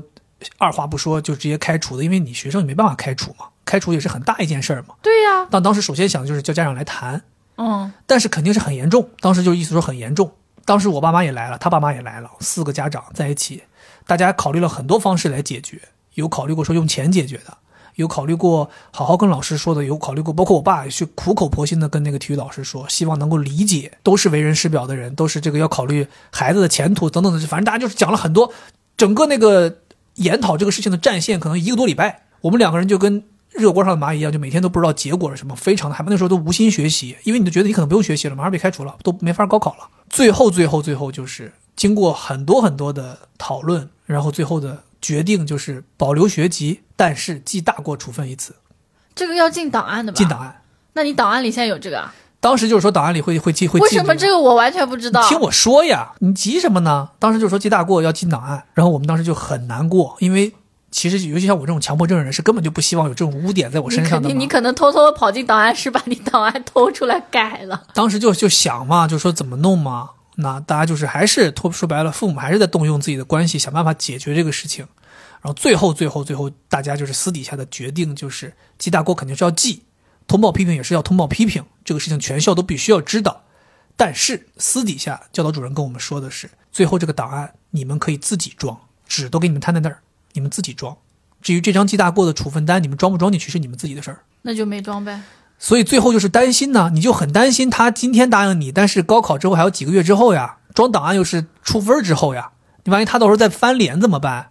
所以那个时候，直到高考前，每天都担心的就是这件事儿，就怕这个处分单装进档案对，里。啊像你这种强迫症肯对定受不了，你会偷偷给他装。我记得特别清楚那最个后前男友袋子 里。最后，最后就是高考也结束了，分儿也出来了，我也考得不错，全校也都公布了。然后我去找教导主任，我说：“教导主任，当年你答应那个事儿，教导主任说当年吗？不就前几个月吗？对，就是可能半年前吧，哦半年前应该是上学期的事儿，我们下学期高考嘛。”哦天哪！然后教导主任就是说说说说对，说那个说你弄弄啊，然后最后就把那张处分单拿出来给我了，说那你自己处理吧，其他东西我们都拿走了。然后我就那张处分单就自己撕了。嗯，对，其实我是觉得，呃，很有可能学校其实也并不是真的想要这么处分你，或者想要给你人生留下一个污点，但是学校当时一定要立这个规矩，就是学生再怎么样不可以跟老师发生冲突。我觉得学校做的完全没有问题。老师千错万错，学生也不应该。首先，第一，我后来就是说我承认错误，就是第一，我当时肯定是冲动，竖中指这件事情是非常不礼貌的一件事很情。恶劣，对，但是我嗯没那有个，体育精神，但你知道，我们那个时候学生之间，大家天天就是这样玩儿。主要还是因为前男友吧。你对，可能是吧，就是各方面的这个情绪涌上心头。当时你就觉得说，我好不容易扳平的三分，又被他妈进的两分，给我搞了，我是不是很不爽啊？对，然后再加上就是当时对竖中指这个恶劣性也没有考虑过，那后期发生这个冲突，因为我引发的一个大面积的冲突，那个时候觉得老师们肯定是要树一个规矩，嗯，至于是不是真的要开除你、要处分你、要让你人生有一个污点，他们可能也未必，因为对对他们来讲没有必要。对啊呀、而且后来老师也觉得你考的也不错，你也为学校争光了，那他也就放你一马，所以这个东西就帮你抹掉了。我是觉得这个事情就提醒大家，就是年轻气盛，确实年轻气盛，但是千万不要去做这些让你后悔的事儿。我讲心里话，做那个事儿从做完之后我就开始后悔，是因为你自己很清楚你是冲动的原因。到后期有很多很后悔，到到后期你知道吗？就在那个纠缠的一个多礼拜的时间里面，你就是真的很后悔，甚至就是都哭过很多次，因为你幼小的心灵会很害怕这个事情。那我想问一下，就是说你因为冲动遇到过这样的事情，也不断的在反思了，那是你高中时候，那、嗯对为什么直到现在，你还是有很多这种冲动的时期呢？你就不会想一想自己会后悔吗？会呀、但是就像你说的，有些东西就是情绪一下子占领了大脑，对，然后包括你说的，就是可能穷其一生努力去改变，最终成效就一点点。就我我自己回头想，我比如说我都是分时段的，我可能某一个时段就会很情绪很不稳定，有一某一个时段就会情绪非常稳定。是不是春春天我油不知菜道花，不开是不的是不时是，候你比如说举个例子，比如说我在大学时期和这个去英国读书，就是这个本科和研究生这这可能五年多的时间里面，我就情绪很稳定。你你回想一下，你在校园时期跟我在一起，没有什么情绪特别不稳定的时候。压力小，主要还是对，然后你生我活比较轻松，对，然后来到上海，刚来那几年，一五一六年，我还是犯了很多事儿的。就是在是 犯了很多事儿。对啊，就是产生了很多冲突嘛，跟跟人跟在社会上。没错没错，然就后后是来这两年就开始好起来不了。稳定的时期嘛，容易有你的这个攻击本能就会明显一点。对对没错没错。其实我现在我跟你讲，我回头想，我们的体育老师也不是省油的灯。我们打之前，我们的体育老师跟来我们学校实习的师范生打架。当时是怎么回事呢？当时是我们那边有个辽宁师范大学，也是国内很厉害的一个师范师范院校。不错，然后当时他们的有一届学生来我们学校实习当老师，就跟你们那个教育实习是一样的，来我们高中当老师。有一批就是那有一批是来教文化课的，同样有一批体育学生来我们这儿实习当体育老师。那最后临走之前呢，大家就心想说，呃，搞一个友谊赛，大家打个篮球。然后当时就是我们的校队对他们体育实习老师这个队，大家打篮球，非常火热，全校学生都去看了，全校学生都去看。当时我们校队就是比他们要强一些，因为我们校队的这些人呢是比较专业的篮球运动员，但是呢，那些体育老师呢他们练什么的都有，有练跳高的，有练短跑的，哦对对对，身体素质确实厉害，你能感觉到那练跳高就是能跳，他练跳高的能盖到我们两米的人的帽，那个练短跑的确实冲得快，但他们没有什么这种篮球技巧，没错，所以他们打不太过，比如被我们碾压，然后再加上我们当时那高中生打这种大学生，又觉得我是小孩儿都干你了，我这种很狂，所以我们当时有几个学生就反复在他们头顶上扣篮，就很强，各种扣，太各种虐贱了。你，然后那种我领先了之后我就很狂妄，就是那种有垃圾话 diss 你什么之类的，啊，然后导致这几个这些体育实习的老师呢也不太爽，情绪也不太爽。对，然后这个时候发生一件什么事儿呢？本来记分的是我们的一个高中的一个同学，就是我们学校的学生在记分，就是我们进一个球他就翻两分，他们进一个球他就翻两分。然后这个时候他们高中这个这个来实习的老师就换下来一个人说：“哎，我来记分吧，我来记分。”然后我们就想，那 OK 啊，你来记分就来记分呗，我们就歇一会儿。结果发现他在乱记分，他们进两分他就翻四分，天哪，他就可以往回追，就被我们旁边同学看到了，他多翻了好多分儿，把比分往回追。然后学生就告诉了体育老师，体育老师也挺好的，一开始先是看了看，发现他真的在多翻，体育老师一下子就上头了，直接就去质问他说你在干什么，就说输不起，玩不起，咱就不要玩了。就体育老师也也没有任何说这个平平静的沟通，直接就是上去就是很凶。然后那个学生就是说我没我没有多记，你懂吗？就是耍赖。这一下子就是场边一冲突，场上人也不打球了，大家一下子冲突到一起了，非常惨烈。我当时就在场边看着，就是整个场面非常惨烈。你想啊，一波是体育特长生的大学生，一波是篮球校队，一波是体育老师，全部都是运动运动细胞很发达的人聚到一起打架。太可怕。我记得特别清楚，群殴他们有一个学生啊，穿着那个篮球背心儿啊，最后那个背心儿都拉到就是那个背心儿都能拖地 了，被撕吧的，所有人都是那种质量重挺好拳出击啊！我的天呐，打变的！成拳击比赛，哎，我告诉你啊，我们篮球场在整个体育馆的中间，他们后来都打到体育馆的那也那个舞台上面了。体育馆还有那个舞台嘛，就是会有老师做演讲那种舞台，打到上面去了，就从底下打上去了，场面特别夸张，就是那个带头翻分儿就是瞎搞那个人，眼都打乌了，天哪！嗯场面非常吓人。后来他们就是说说，就是因为这件事情，导致就是他们这一次实习不欢而散，甚至最后学校给他们的评分都很低。那我觉得你们学校也挺挺那个啥的。所以我就说，我们学校就是体育老师，他们也存在一些问题，对呀、问题很严，就很容易上头嘛。就是啊，很容易怎么上回头事儿就感觉这个跟体育精神就非常的违背，对吧？就大家有点太血气方刚了。对啊，那你像我们这届冬奥会，不是也存在一些，比如说什么裁判打分儿嗯啊之类的，那我们也没有觉得怎么样，对吧？那它已经是既定事实了，对，就要去接受。本身体育也不是说友谊第一，比赛第二嘛，所以有的时候就是体连奥运会都没有说去说裁判的问题的。对，所以当时就是说我我回回想啊，就是说大家就是体育比赛当到了这个劲儿的时候，大家就是肾上腺素顶在那儿，一旦出现一些问题，很容易产生摩对啊擦。我觉得像这种还得学我。所以这个也给我们一个什么警示，就是你不要找参赛双方的人去办这个事儿，你找一个三方的人，嗯，他就不存在这种偏袒了。所所以以说要请专业的裁判嘛。对，所以当时那个学生他主动，那个师范学生他主动要求过去翻分儿就有问题，他当时就觉得好像是你们学校的学生在翻，对我们就有问题，我去翻一会儿。但他翻不是还瞎翻吗？他可能他的那可能在他脑子里想的是你们学校学生在那翻的时候就没下翻吗？所以他心里不平衡啊，对不对？嗯，就是有可能嘛，会产生这样的，因为你输球了嘛，对，反正体育运动和体育比赛确实容易产生很多纠纷，嗯，但我觉得还是有很好的化解的办法的。肯定有。对啊，比如说现在不是冬奥会嘛，然后我不知道你有没有玩过一些冰上或者雪上的运动，比如说滑没有滑冰或者滑雪。我走是走血型吗？算吗？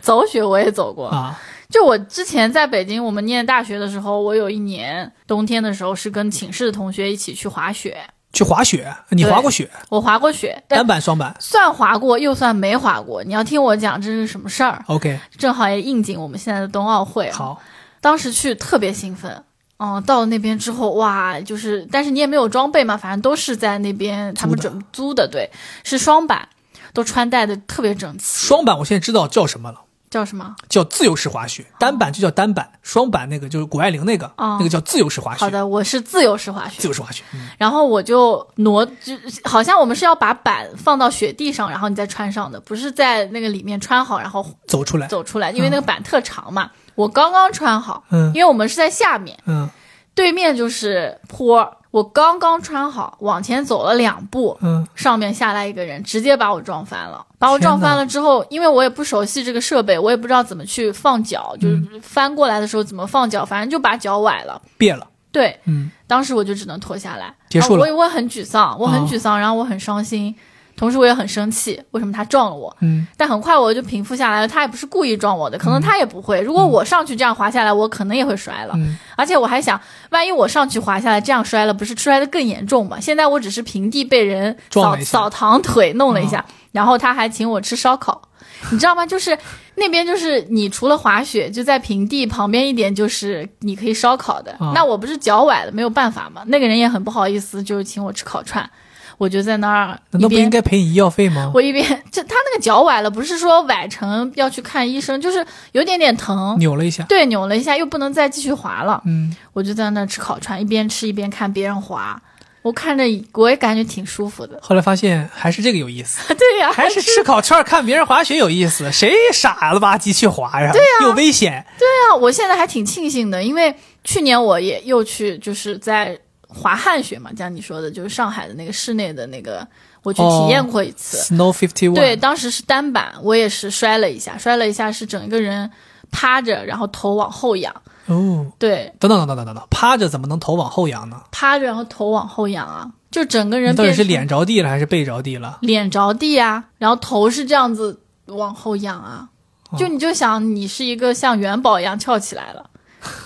感觉是个瑜伽动作。我整一个腰就是折了一下。我想了一下，我觉得我可能真的不适合这种运动，幸亏当时脚崴了。你是不适合运动，我如果上去的话，我可能可能会摔死。所以说嘛，人家这个东西，滑雪场是有初级道、中级道、高级道，不是让你什么人都要上高级道。上高级道当然会容易很啊容我易感觉出我危初险，级道都能摔死，我怪，毕竟我平地都摔了。 是，但是我作为一个东北人，讲心里话，啊就我一直都在跟别人说，我虽然是东三省的，但是我真的不太算得上是一个合格的东北人，因为我没滑过冰，也没滑过雪。那些东西你不敢玩啊，因为很滑，你很讨厌这种会失去平衡的事一儿。方面是不敢玩吧，另一方面是我们大连就接触不到这些东西。就是你想，你现在哦没看，山，不是，就是你现在看，一我其实我觉得主要原因就是因为不够冷，